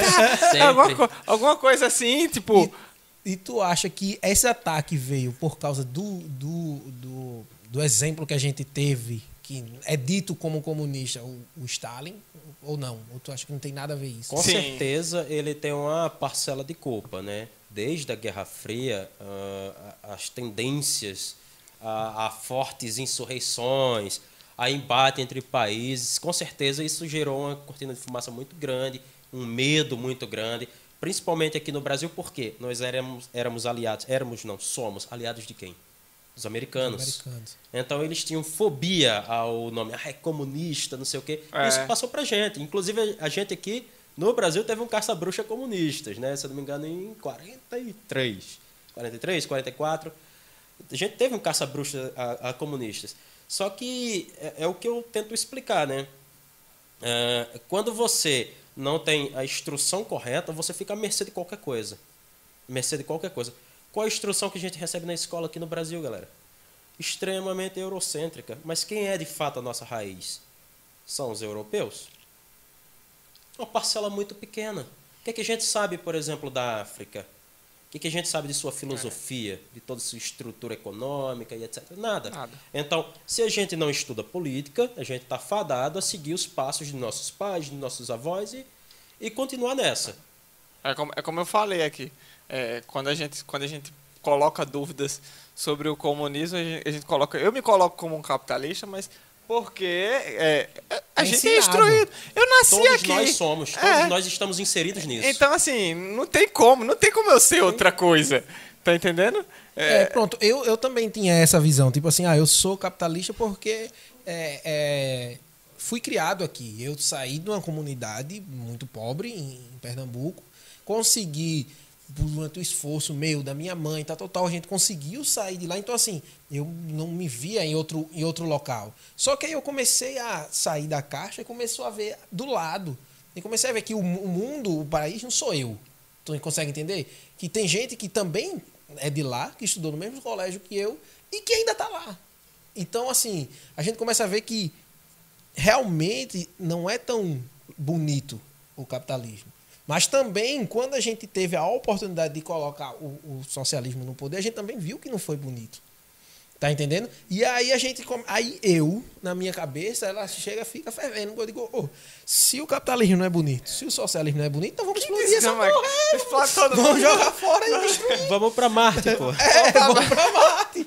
Porque não tá dando certo. Não deu certo nenhum dos dois. O que, é que a gente vai ser? Vai ter o terceiro? Pra onde Só tem gente... direita e esquerda. Isso, isso, isso, me lembra o quê? As eleições daqui de João Pessoa pra prefeito. Eu só tenho os que me escolhem pra prefeito. Eu não, eu não posso escolher ninguém, pô. É. Eu só tenho, eu tenho que escolher entre os que já escolheram por mim. Então, tipo, ou é tu ou é tu mesmo. Isso que você falou é a diferença fulcral entre, o, por exemplo, entre uma comunidade de bairro, entre uma estrutura social de bairro tipicamente socialista e o capitalista. Está lá dentro. A organização do bairro vai escolher o seu representante. E ele pode ser revogado a qualquer segundo. Fez qualquer besteira? Foa. É bem diferente. Quem dera que a gente pudesse é, fazer isso agora. Quem, é, pô, quem deleta, sai, vaza. Em, em relação a, a, a, aqui no, na, em João Pessoa, os candidatos que a gente tem hoje, como é a posição do PSTU perante a eles? Os, os nossos dois amigos agora que vão para o segundo turno. Nulo. Nulo. Nulo. Não concorda com nenhuma ideia, com, com nada. Tipo, é, é, é, bem diferente do que acontece em São Paulo. Por exemplo, nós não concordamos em quase nada, por exemplo, com o Guilherme Boulos. Mas entre ele e o Bruno Covas, a gente está chamando um voto crítico ao Boulos. Olha, tu vai ter que melhorar muita coisa aqui, bicho. Teu programa é uma merda. Mas entre tu e aquele alma cebosa, vai tu. Vai tu. Aqui a coisa é mais grosseira. É Aqui zero. É zero, zero mesmo. Vocês Quais são as opções, cara? Ou eu é Cícero, é. ou é Cícero, ou, ou é Nilvan. Nilvan da massa. Ou eu atiro no meu coração, na minha cabeça? Poxa, eu prefiro correr. Nilvan, Nilvan é um nome novo na política, né? É, na política, mas não na mídia. Né? Na mídia você já tira aquela mídia extremamente sensacionalista Qual... e é do MDB. Você olha para um partido e olha para um candidato, não só muitos falam, olha, vê a trajetória do cara. Aí você chega no Nilvan, ele não tem trajetória política. Mas todo partido, ele tem um programa escrito, inclusive. Para poder candidatar-se, ele tem que mandar um programa. Lê o programa do cara, aí tu vai ver. As ideias, os parâmetros, o que ele pensa, né? As ideias. A galera, a galera não, não, não, se atenta muito a isso aqui, não. A, é, galera, é. a galera é mais por, por time mesmo. É. Ah, é, o meu time é o time de, de fulano e É tal. dinheiro, na verdade, né? Se você tem dinheiro para fazer a, a, a, campanha política, fazer panfleto, fazer isso, você vai gerar é um dinheiro, fã. É dinheiro, mas fã. existe uma coisa também. É o que eu tô falando. É time. Às vezes o cara recebe 100 conto lá ele não, ele não volta no cara, não. Então, mas é o que eu tô dizendo. Tá entendendo? Mas para você ter um time, você tem que estar tá visível para alguém escolher. E para você estar tá visível para alguém Isso é reflexo tem... das nossas antigas oligarquias aqui. Que em João Pessoa não é mais tão presente, mas nos interiores da Graças vida. A Deus, não né? acabou. Nos interiores. Eu sou do interior. Eu sou de Pilõezinhos, bem próximo a Guarabira. As oligarquias lá continuam todo. A todo vapor. Todo vapor. Tem cara que é dono de empresa, pô. Tu, olha, tu vai ser demitido se tu não votar em mim, ou se tu não tiver no meu qual o nome? No, meu evento. Tu vaza. Tem que estar. Tá. Então, isso ainda é reflexo dessas antigas oligarquias. Aqui você vê muito, ah, eu sou partido X. Eu sou porque meu pai era, minha mãe era, eu sou a minha vida toda e eu vou continuar nisso. Mas tu não sabe dizer por quê. Tu não sabe dizer se é bom ou se é ruim. Não sabe. Você chega para um amigo e pergunta: e aí, tu vai votar em quem para votar também? É. é, e, é. e, se, você, se você perguntar mais a fundo, dizer, como ele falou, não, mas tu vai votar nele por quê? Ah, não sei, porque ele é bonito. Ah, ah porque. É, tem mesmo. Eu já ouvi. Eu também. Eu já ouvi. Eu também. Ah, Pô, assim eu vou me candidatar. Ai, ai, fulano é lindo. Ai, fulano é lindo. Vou votar nele. Que molesta é isso, hein? E ele vai mudar a Paraíba e João Pessoa. É. Com a beleza. Com a beleza é, tu tá votando no prefeito ou na Miss Universo, no Miss, no Miss Brasil, cacete? que diabo é isso? Tá ligado? E isso não é só aqui, pra você ver o quão, va o quão vago e raso é o posicionamento político da grande parte da, da, da população. Né? E, e, em geral, não só do, do, do Brasil, né? É, porque, querendo ou não, aqui a gente não tem essa instrução no, no, na, nas escolas quando, quando a gente está lá no, no, ensino fundamental, no ensino é. médio, a gente não tem uma, uma, uma, uma, aula de política. O que você vai ver é algum professor de história atrevido ou de filosofia atrevido que queira. Vamos falar desses negócios aqui, tá? É, falar um pouco de é, Marx. É, é, isso aí que a galera diz, ah, é doutrinação, meu amigo. Nada é isento de ideologia. Se você está na escola e você é. não está falando de Marx, mas você está vivenciando o sistema capitalista é, você está estudando quando estuda tá a, a, vida e a estruturação da Europa. Você está sendo doutrinado. Agora, um professor falar, te dá a opção de escolher. Eu vou falar aqui sobre socialismo e sobre liberalismo, que são antíteses. Uh, não necessariamente ele está te doutrinando, ele está te dando escolha. Está te dando escolha. E, e, a partir, como eu falei, como eu falei mais cedo, né? a partir do momento que eu me considero um, um, um capitalista, porque eu estou numa sociedade capitalista, porque me foi apresentado só os conceitos do capitalismo. Então, consequentemente, não tem como eu ser outra coisa. E isso é uma doutrinação. Entendeu? E além de ser, e além de ser doutrinado dentro de todo canto, a gente ainda tem as palavras pesadas, né? Porque se você chega em casa hoje e dizer assim, mãe, eu sou comunista. Eita. Puta que pariu. Eu não tenho não tive É o que eu nove falei. meses pra ser comunista. É, demonização, né? Demoniza. Demonização do, do- do- das ideias. As pessoas hoje em dia elas são muito mais intolerantes a, a qualquer tipo de pensamento contrário dela. Vamos dizer, se eu digo que um mais um é três e tu diz que um mais um é, é quatro, eu vou olhar pra tua cara e vai se fuder. Vamos sair no pau aqui. Os dois errados. Os, do- os dois tá, os dois tá cagado. Na verdade, a gente nem sabe se eu tô certo e tu nem sabe se tu tá, se tu tá errado Mas ou vice-versa. A gente não quer saber. Desce o pau só porque o cara tá pensando diferente. Ou porque ele usa um negócio que, algum, que, o, que a sociedade determina que tem que ser assim ou que tem que ser assado, né? E, e- e aqui, esse, essa pauta aqui no Brasil, ela tá muito em alta. Tá muito em foco. E à medida que o tempo passa, a gente vê que cada vez mais a gente tem que trabalhar mais isso para poder melhorar. Porque, sendo bem sincero, é, quanto mais a gente coloca na, na lenha na fogueira para melhorar, mais coisa aparece, mais treta acontece, né? É impressionante. Isso é verdade. E. e- eu, eu não tenho. Eu não, não, não é uma coisa minha da, da entender, querer mais entender, tá entendendo? É uma, eu realmente já desisti, Matheus. Eu, eu- tipo assim, eu vou lutar pra continuar do jeito que tá. Na minha cabeça fica parecendo que é isso, tá entendendo? Eu vou atrás, eu vou estudar, eu vou fazer isso, eu vou fazer aquilo, mas a democracia brasileira, eu acho, é exatamente a democracia brasileira aparenta estar falida. Porque ninguém vota, ninguém vota. Olha, o voto era para ser assim, olha, eu vou votar no meu candidato porque eu sou a favor das ideias deles. Aí a democracia ia ser bonita.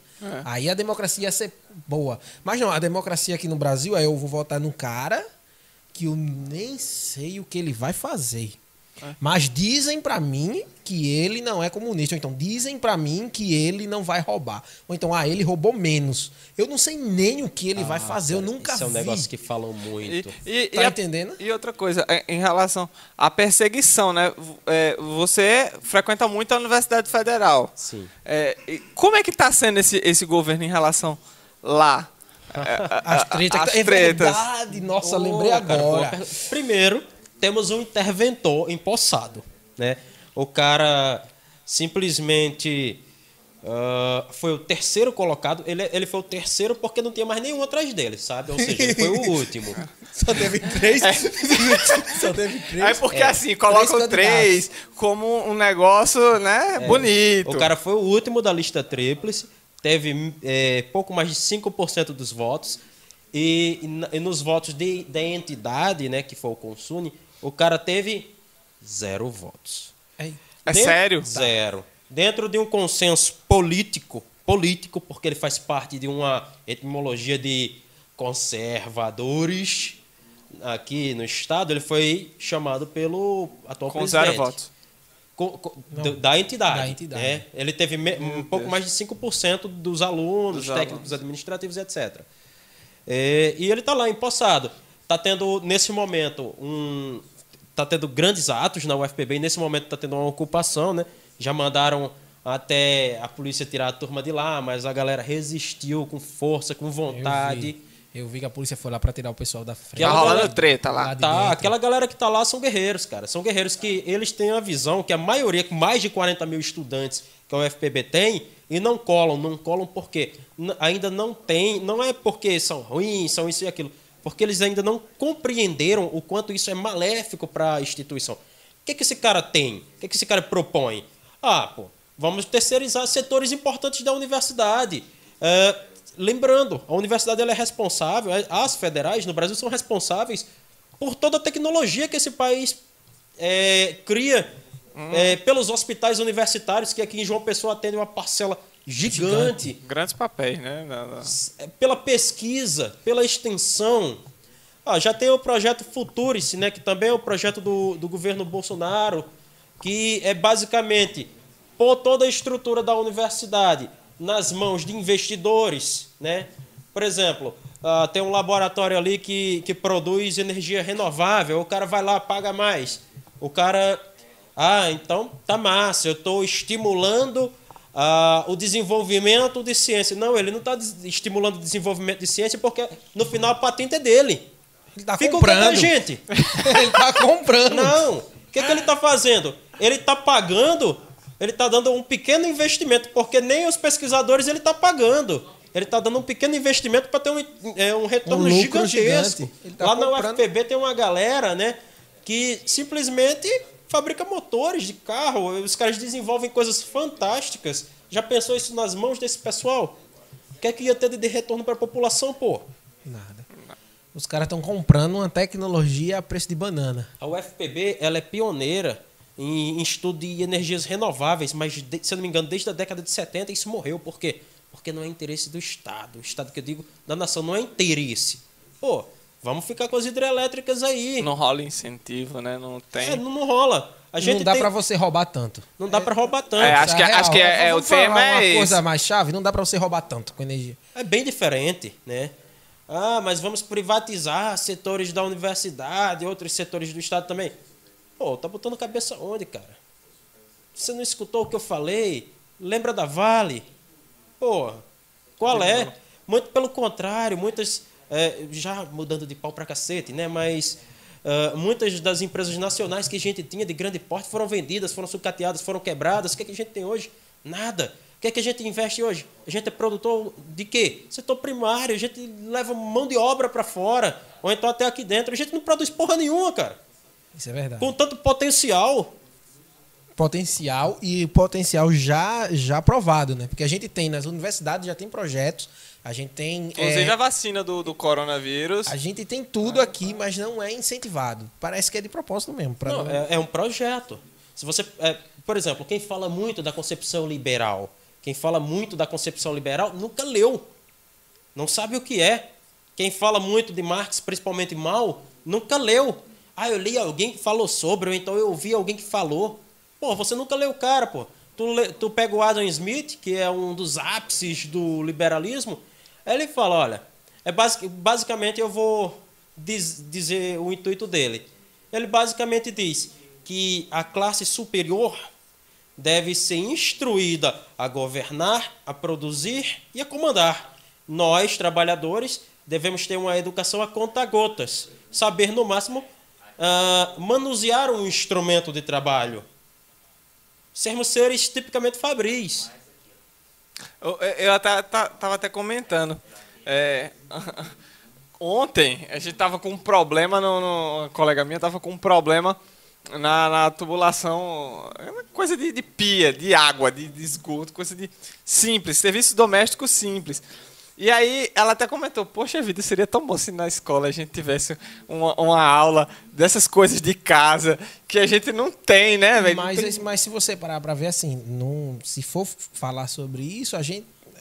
Um país que é capitalista e tem isso aí é os Estados Unidos, né? Você sabe dos Estados É, Unidos, lá nos já Estados Unidos sabendo. tem. Você sabe dos Estados Unidos já sabendo elétrica, ou é, em- sabendo encanação, que é como é, como é, como é, é encanador, saindo como encanador, saindo como pseudo, é, que aqui seria para levantar casa, é, é, esqueci o nome do, da, da Engenheiro? Mestre de obra. é como se fosse um mestre, não chega a ser engenheiro, ele é meio que um mestre de obra, então ele já sai meio que formado. Técnico de edificações. É, como, pronto, é isso aí que eu quero lembrar. É. Tipo um técnico de A edificações. educação deles também tem uma série de problemas, né? Eles levantam uma série de índices e provas que só avaliam a forma que eles querem, o que eles querem. O que é que é educação para eles? Porque, na verdade, a educação deles é fragmentada.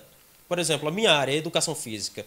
Eu tenho uma educação física aqui, nós temos aqui, ela não é totalmente completa porque ela já é dividida em bacharelado e, e licenciatura. Ou seja, o mesmo campo de trabalho que a cultura corporal de movimento, a gente divide. Você está entendendo? Há dois campos. Lá não. Lá ou você sai eh, técnico desportivo em ginástica, técnico desportivo em boxe. Nada a ver com nada a ver. Ou seja, você não domina Ele fragmenta nada. mais ainda do que- Fragmenta mais ainda. Quando você falou, o cara sai técnico eh, em edificações, não sei o quê, mas ele também só faz isso.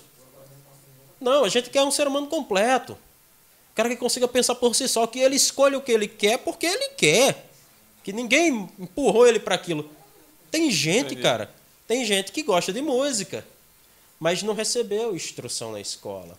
Exatamente. É, Você vai pegar Tantas Severino- outras áreas, né? Não só a música. é, a música, ela. Não a música, a arte como um todo, né? ela, é um- ela também pode ser um instrumento de dominação. Ela não nasceu para isso, mas ela também pode ser um instrumento de dominação. O que, é que você encontra hoje? Ah, meio mundo de música com isso aqui de letra, né? De péssima qualidade. Quando no, no nosso país a gente tem um, um potencial astronômico. Você vai pegar Severino Araújo, que é um grande ápice da música nacional e internacional, um maestro de ponta. O cara disse: olha, a gente é instruído desde cedo a, a, a como é que eu posso dizer, a consumir música primária. O que, é que ele quer dizer com isso? De baixa qualidade. Quanto menos pensarmos, melhor é. Fica parecendo meio que animais mesmo, né? No- É, Mas a intenção é essa mesmo, né? É, é, é Fica parecendo uma dança. Fica parecendo uma tudo dança do acasalamento, e- se você for tudo parar e todos, ver. né? É. E para completar, nesse mesmo sentido, na terminologia da arte, é, no mesmo sentido, os caras botam pra gente como se isso fosse uma produção da classe trabalhadora, quando de fato não é. Esse senta-senta é coisa fabricada né, por grandes produtoras. Isso não parte da gente. Se você pegar o que é nosso de raiz, você vai pegar um frevo, você vai pegar um choro, né? você vai pegar um jazz, coisa de altíssima qualidade, nível muito alto, mas a gente não consome o que a gente produz. Você está entendendo? Tudo E- é nos tirado, até- inclusive a nossa a- arte. Ah, E até o que a gente produzia foi idiotificar também, como eu estava comentando. O funk. Quando a gente tinha um, o funk antigamente, ele era muito melhor. Era, era, era com Era, letra, né? era, tinha, Ele, ele era existia, muito politizado. ele politizado. existia, existia uma letra, existia um pensamento, existia uma, um conceito. Hoje em dia é Kika, senta, é, é, seja lá o que for. É, É. parece realmente, é o que eu tô, é o que eu tô dizendo, realmente parece que eles pegaram uma música, vamos fazer assim, vamos, os, os animais têm a dança do casalamento, vamos inventar uma dança do casalamento para os, os humanos, vamos fazer isso aqui, é senta, senta, levanta, levanta, e vai, vai, vai, e aí vai, na, a cabeça de hoje em dia, das pessoas hoje em dia, é 90% é sexo, e 10% o resto. Porque eu já vou preencher onde você olhar, onde você olhar, 90% das coisas que você olhar, você olha, é sexo. Tudo vira produto pro Tudo vira produto. É, a- é adestrando. É né? adestrando, você tá adestrando. E aí você tem uma briga por, ah, não, eu sou isso, o corpo é meu, eu faço o que eu quiser, não tenho que ser tratado como um objeto. Aí quando você não percebe, você está sendo instruída para ser tratada como objeto. Tanto homem quanto mulher. Não estou dizendo isso sendo mulher, estou dizendo homem e mulher. Homem e mulher, porque Homem e também mulher, tem os dois homem. estão sendo É. objetos. Então, assim, a gente começa a entender isso. E, como você falou, a gente vê que o blues que veio dos negros, né? A música bonita, forte. Hoje em dia, quem escuta blues diz: Ah, você é culto. Você é rico. Mas mal sabe da onde é a origem daquela música. O jazz, o rock. O É, rock. Rock Então, é música querendo- negra. Então, quer, e demonizam, né? O rock. Aí, se você não consegue, se é uma, uma pancadaria muito forte, que não consegue ser bonito para dizer, ah, é de rico, você demoniza e diz que é do demônio. Ou então, você se apropria para você dizer assim: olha, não, o blues é, de, é, é os negros que tocam, mas olha ali, quem inventou aquilo ali, não. Que branco tem que escutar agora.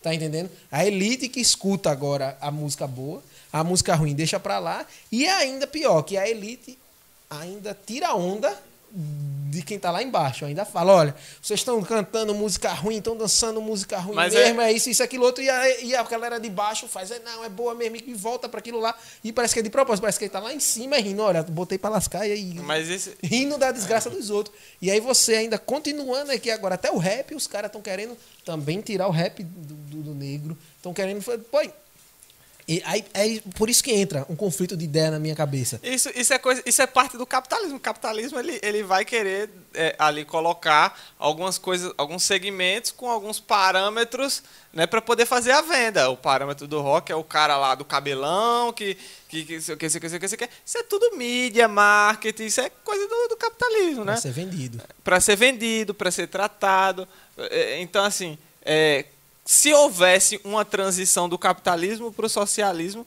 é, isso ainda iria existir? Você acha que, a acha gente- que- Essa, essa, essas imagens, toda essa parte ideológica que a gente tem de algumas coisas. Tu é, acha que não iria existir o senta-senta?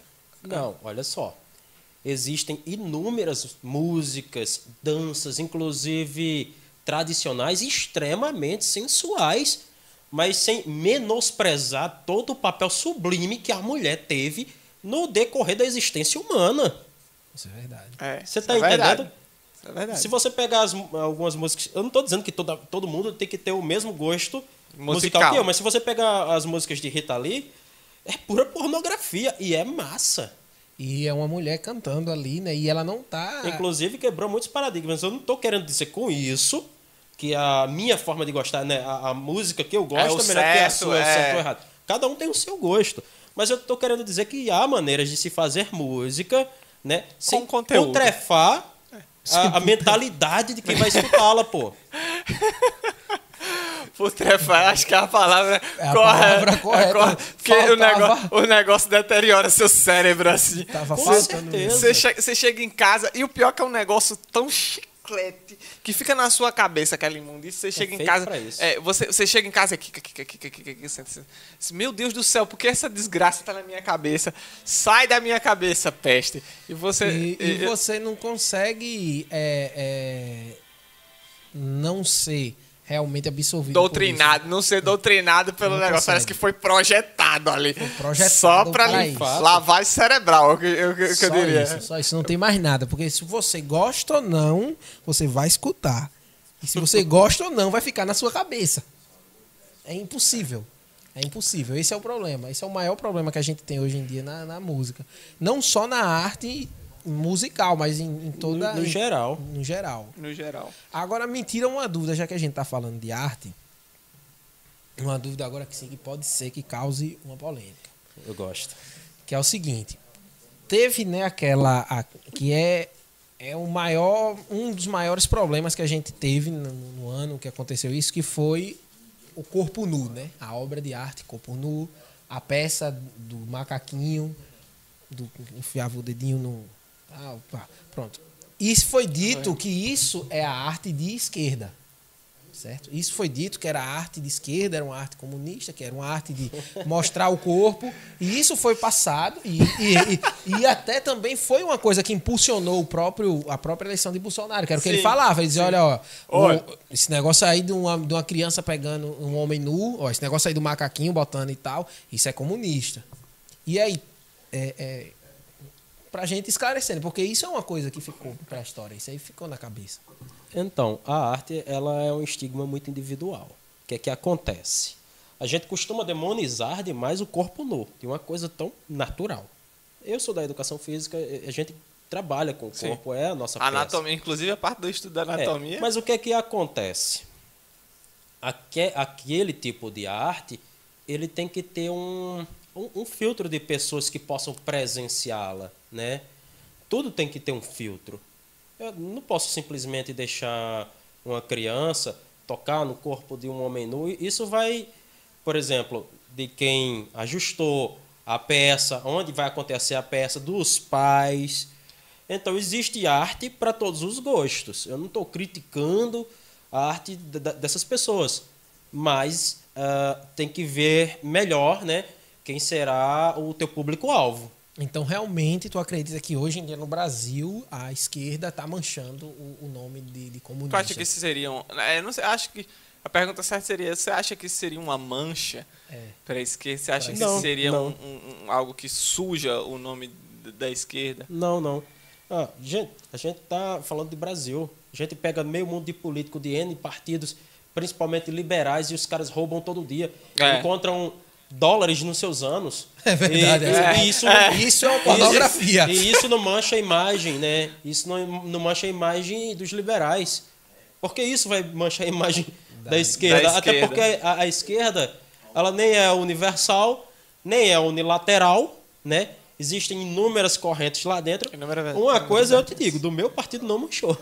Então, então realmente, existe várias esquerdas e várias direitas no, no- Sim, hoje, aqui no, sim. hoje aqui no Brasil, né? Sim. Então, No então, mundo, no mundo. né? Pronto. Então a gente tem essa essa porque assim, na nossa na minha cabeça, pelo menos, só existia esquerda e direita e algumas coisinhas ali, ah, eu sou da direita que apoia Bolsonaro, eu sou da direita que não apoia Bolsonaro, eu sou da esquerda que apoia o Lula, eu sou da esquerda que não apoia Lula, e eu sou o centrão, que é a safadeza que acontece aqui. Pronto, na minha cabeça era isso. Tá entendendo? E aí a gente conversando aqui mais hoje deu para esclarecer para mim que Ah, eu- agora tu me levantou uma dúvida. Em relação ao centrão, como é que você, como é que você vê o centrão? Porque assim. É, é, eita cacete. Esquerda, esquerda. esquerda, é, é, E direita tem seus pensamentos muito, assim... é, Fortes. Fortes e definidos. Mas o Centrão, o que, é que você acha? Você acha que ele também está fazendo parte do teatro? Está fazendo parte do teatro também que existe dentro do Brasil? Ou você acha que eles são realmente pessoas que estão pensando em alguma, algum tipo de mudança realmente interessante para a O sociedade? Centrão. O Centrão. Na minha cabeça, o Centrão, é o Centrão. lado da O sacanagem. Centrão, historicamente, é o covarde. É. Ele tá Ele tá em cima do muro. Ele tá em cima do muro. Para o lugar que tiver melhor, ele vai pular. O que que acontece? O centrão, na verdade, é uma junção dos tidos direita e esquerda.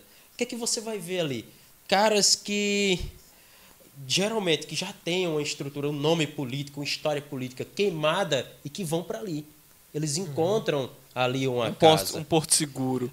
Não, não existe muita diferença entre também entre alguns partidos de esquerda e o centrão. Também não existe é, muita diferença entre alguns partidos de direita e o centrão. É como se você pegasse aqui é extrema esquerda, extrema direita, né? O centro e aqui vocês vai pegar aquela turma mais da parte azulzinha, né? Ou seja, a galera que está se unindo, é quase se unindo, cara, quase se unindo. Que é só pra. É, é só o Miguel. É o tá- Miguel. O centrão é o que você chamaria da união da, da, da, da esquerda e da direita. É, é o que eu digo, é o local, na minha concepção, que é onde acontece a sacanagem. Mas se estiver falando dos piores, é. É lá, né? É. A galera, a galera, o- o- a podridão fica por lá pra, Fica por lá se pra esconder. continuar. Então, eu acho que por hoje, né, Matheus? A gente tirou todas as dúvidas. Estamos sanados aqui, agradeço demais. Eita, chegou Não, aqui. eu, eu que agradeço. Antônio Greskin. Eita. O que, o, que- o que foi? perguntou aqui, né? Perguntou o que você acha sobre, é, sobre o que você acha de Antônio Greskin. Sim, é, Gramsci, não? É, é Gramsci, desculpa, desculpa. Para mim, um grande, grande erudito da educação. O cara era brilhante. Só que ele se enquadra né, no que nós conhecemos como o socialismo utópico. Do socialismo utópico ao socialismo científico existe uma diferença. O que é que é um socialista utópico? É o camarada que ele vislumbra os sacrilégios que a burguesia faz com a classe trabalhadora, mas apesar de, de ser um grande erudito, ele ainda não conseguiu desenvolver uma estrutura que viesse a moldar um novo amanhã. Mas sim, Gramsci é um homem brilhante, Brilhante. foi brilhante. Temos muito a agradecê-lo. Então é isso, né, galera? Gal- Valeu aí, Sérgio, eh, pela presença. Hoje eu fiquei empolgado. É, Oh. hoje, hoje o papo foi bom. Hoje lembrando, eu lembrando, fiquei empolgado. lembrando pra galera que a gente também não é, é, mestre da política aqui também. Isso, é, tem que Aqui a gente conversa sobre tudo. E, a gente tá mais como um papel de, de- do, do pessoal que vem de fora, que não tá tão dentro da política. assim. exatamente isso. Por a gente, por não entender, o que é que a gente faz? Às vezes a né? gente pergunta umas coisas Faz imbecil, umas imbecil coisas mesmo, idiota que mesmo. aparenta ser. É, Não, vocês foram muito bem, muito mas, bem. mas a gente, a gente tem, que- vocês têm que entender que a gente também não é o mestre de tudo, né? A gente vai conversar sobre muita coisa. Muita coisa aqui. E o, o, o, o, boni, o bom daqui é isso: é que a gente está perguntando realmente de quem não entende nada para alguém que está entendendo, É. para que esclarecer, para a gente aprender. Porque se eu chegar aqui sabendo e, não vou sugar nada, não vou tirar minha Vou- dúvida nenhuma vou dele. tirar- Vai ficar aí olhando pra cara de Juan assim, Juan olhando pra cara É. dele. E todo mundo Tudo bem, que, tudo bem que a gente fica um pouco nervoso, né? Que eu, eu confesso que não é muito fácil, não. Ainda Mas bem que depois vocês. foi. Não, claro, vocês são muito receptivos, né? A gente fica bem mais confortável. É, aqui, é- mas aqui, pronto, essa é a proposta daqui, do, do, do, do Osica, é esse, é trazer e a Inclusive- gente entender. Inclusive, quando dá uns problemas que toca os alarmes, a gente fala aqui também. Tem bronca, não. Tem bronca não. E você vai estar sempre convidado. Se você quiser vir aqui, quiser ter uma. quiser. É, pedindo uma, vai estar sempre, sempre bem-vindo. As portas estão abertas. hoje, eu vou lhe dizer, hoje eu fiquei empolgado. Hoje, Hoje foi quebrou. muito bom. Hoje quebrou muitos paradigmas na minha cabeça. e Fico- foi muito bom. Fico viu? realmente muito agradecido. Para mim foi um privilégio estar aqui hoje com vocês. Aprendi, inclusive, muito sobre som. É, hoje foi uma aula de som. Aula de som nos bastidores, né, Juan? Só quem tá nos bastidores vai saber a aula de som que a gente teve hoje. Um privilégio, um privilégio. Eu vou até comprar um desse pra mim, tá? É, e atrás. Estoura, estoura caixa. Estoura a caixa, bota É, no máximo. Botou no 10 e estourou. É, então, galera, é isso. Quem gostou, deixa o like, comenta aí depois, compartilha. Compartilha, olha, faz de tudo. Você tá gostando, compartilha pra gente poder trazer sempre pessoas mais tops, pessoas legais aqui, pra ter uma conversa como essa hoje, extremamente construtiva. E segue a gente no nosso Instagram, segue a gente no canal. Se você tá querendo ou tem alguém em mente pra trazer pra cá e quer que a Também gente deixa a entre- sugestão. Deixe uma sugestão aqui embaixo. Se você conhece alguém que teria um local, que teria uma boa, um, bom, um bom papo aqui com a gente, passa o contato dele pra gente, entra lá no nosso Instagram, passa o contato pra gente, que a gente vai entrar em contato com eles. a Nas gente redes vai sociais, tentar. né, Juan? A gente acha. Seu Instagram, Juan? Juan Tomasi, não tem Juan erro. Tomasi. O meu vocês vão encontrar lá, mateus.d.jp. Não é muito fácil, tem muito ponto, tem muito D. Tem E muito... tem muito JP. É, muito JP. e aí, pode mandar lá que a gente vai Quem tá quiser aqui. seguir também, Sérgio PPB. Aproveitem, conheçam o PSTU, né? Nas nossas redes sociais, principalmente o Instagram, que é o PSTU Paraíba. Pode falar lá que a gente vai responder. Responde mesmo. Com certeza. Então a gente vai ficar por aqui hoje, semana que vem. Se você achou que hoje o pau cantou, semana que vem vai ser a continuação do nosso especial política. É, especial política. aproveitar, aproveitar que esse primeiro turno passou, que agora a gente pode falar de boa. Pode falar de boa Então, vamos estar sempre trazendo gente aí da política da também. política que até é acabar esse segundo turno, né, pra É. gente tentar esclarecer mais, porque o que foi quebrado hoje do lado esquerdo aqui, né, foi quebrado muitas coisas que a gente achava que era, Sim. achava que era realmente uma loucura, a gente começou a ver que não é uma loucura, né? A gente começou a quebrou realmente. Você tá de parabéns por ter trazido esse conhecimento. Muito Muito bom, foi muito Foi bom muito mesmo. bom mesmo, uma aula hoje. Então, muito obrigado a vocês tenha uma ótima noite e uma ótima semana. Bom final de semana, galera. Beijão. Beijão. Valeu. Valeu.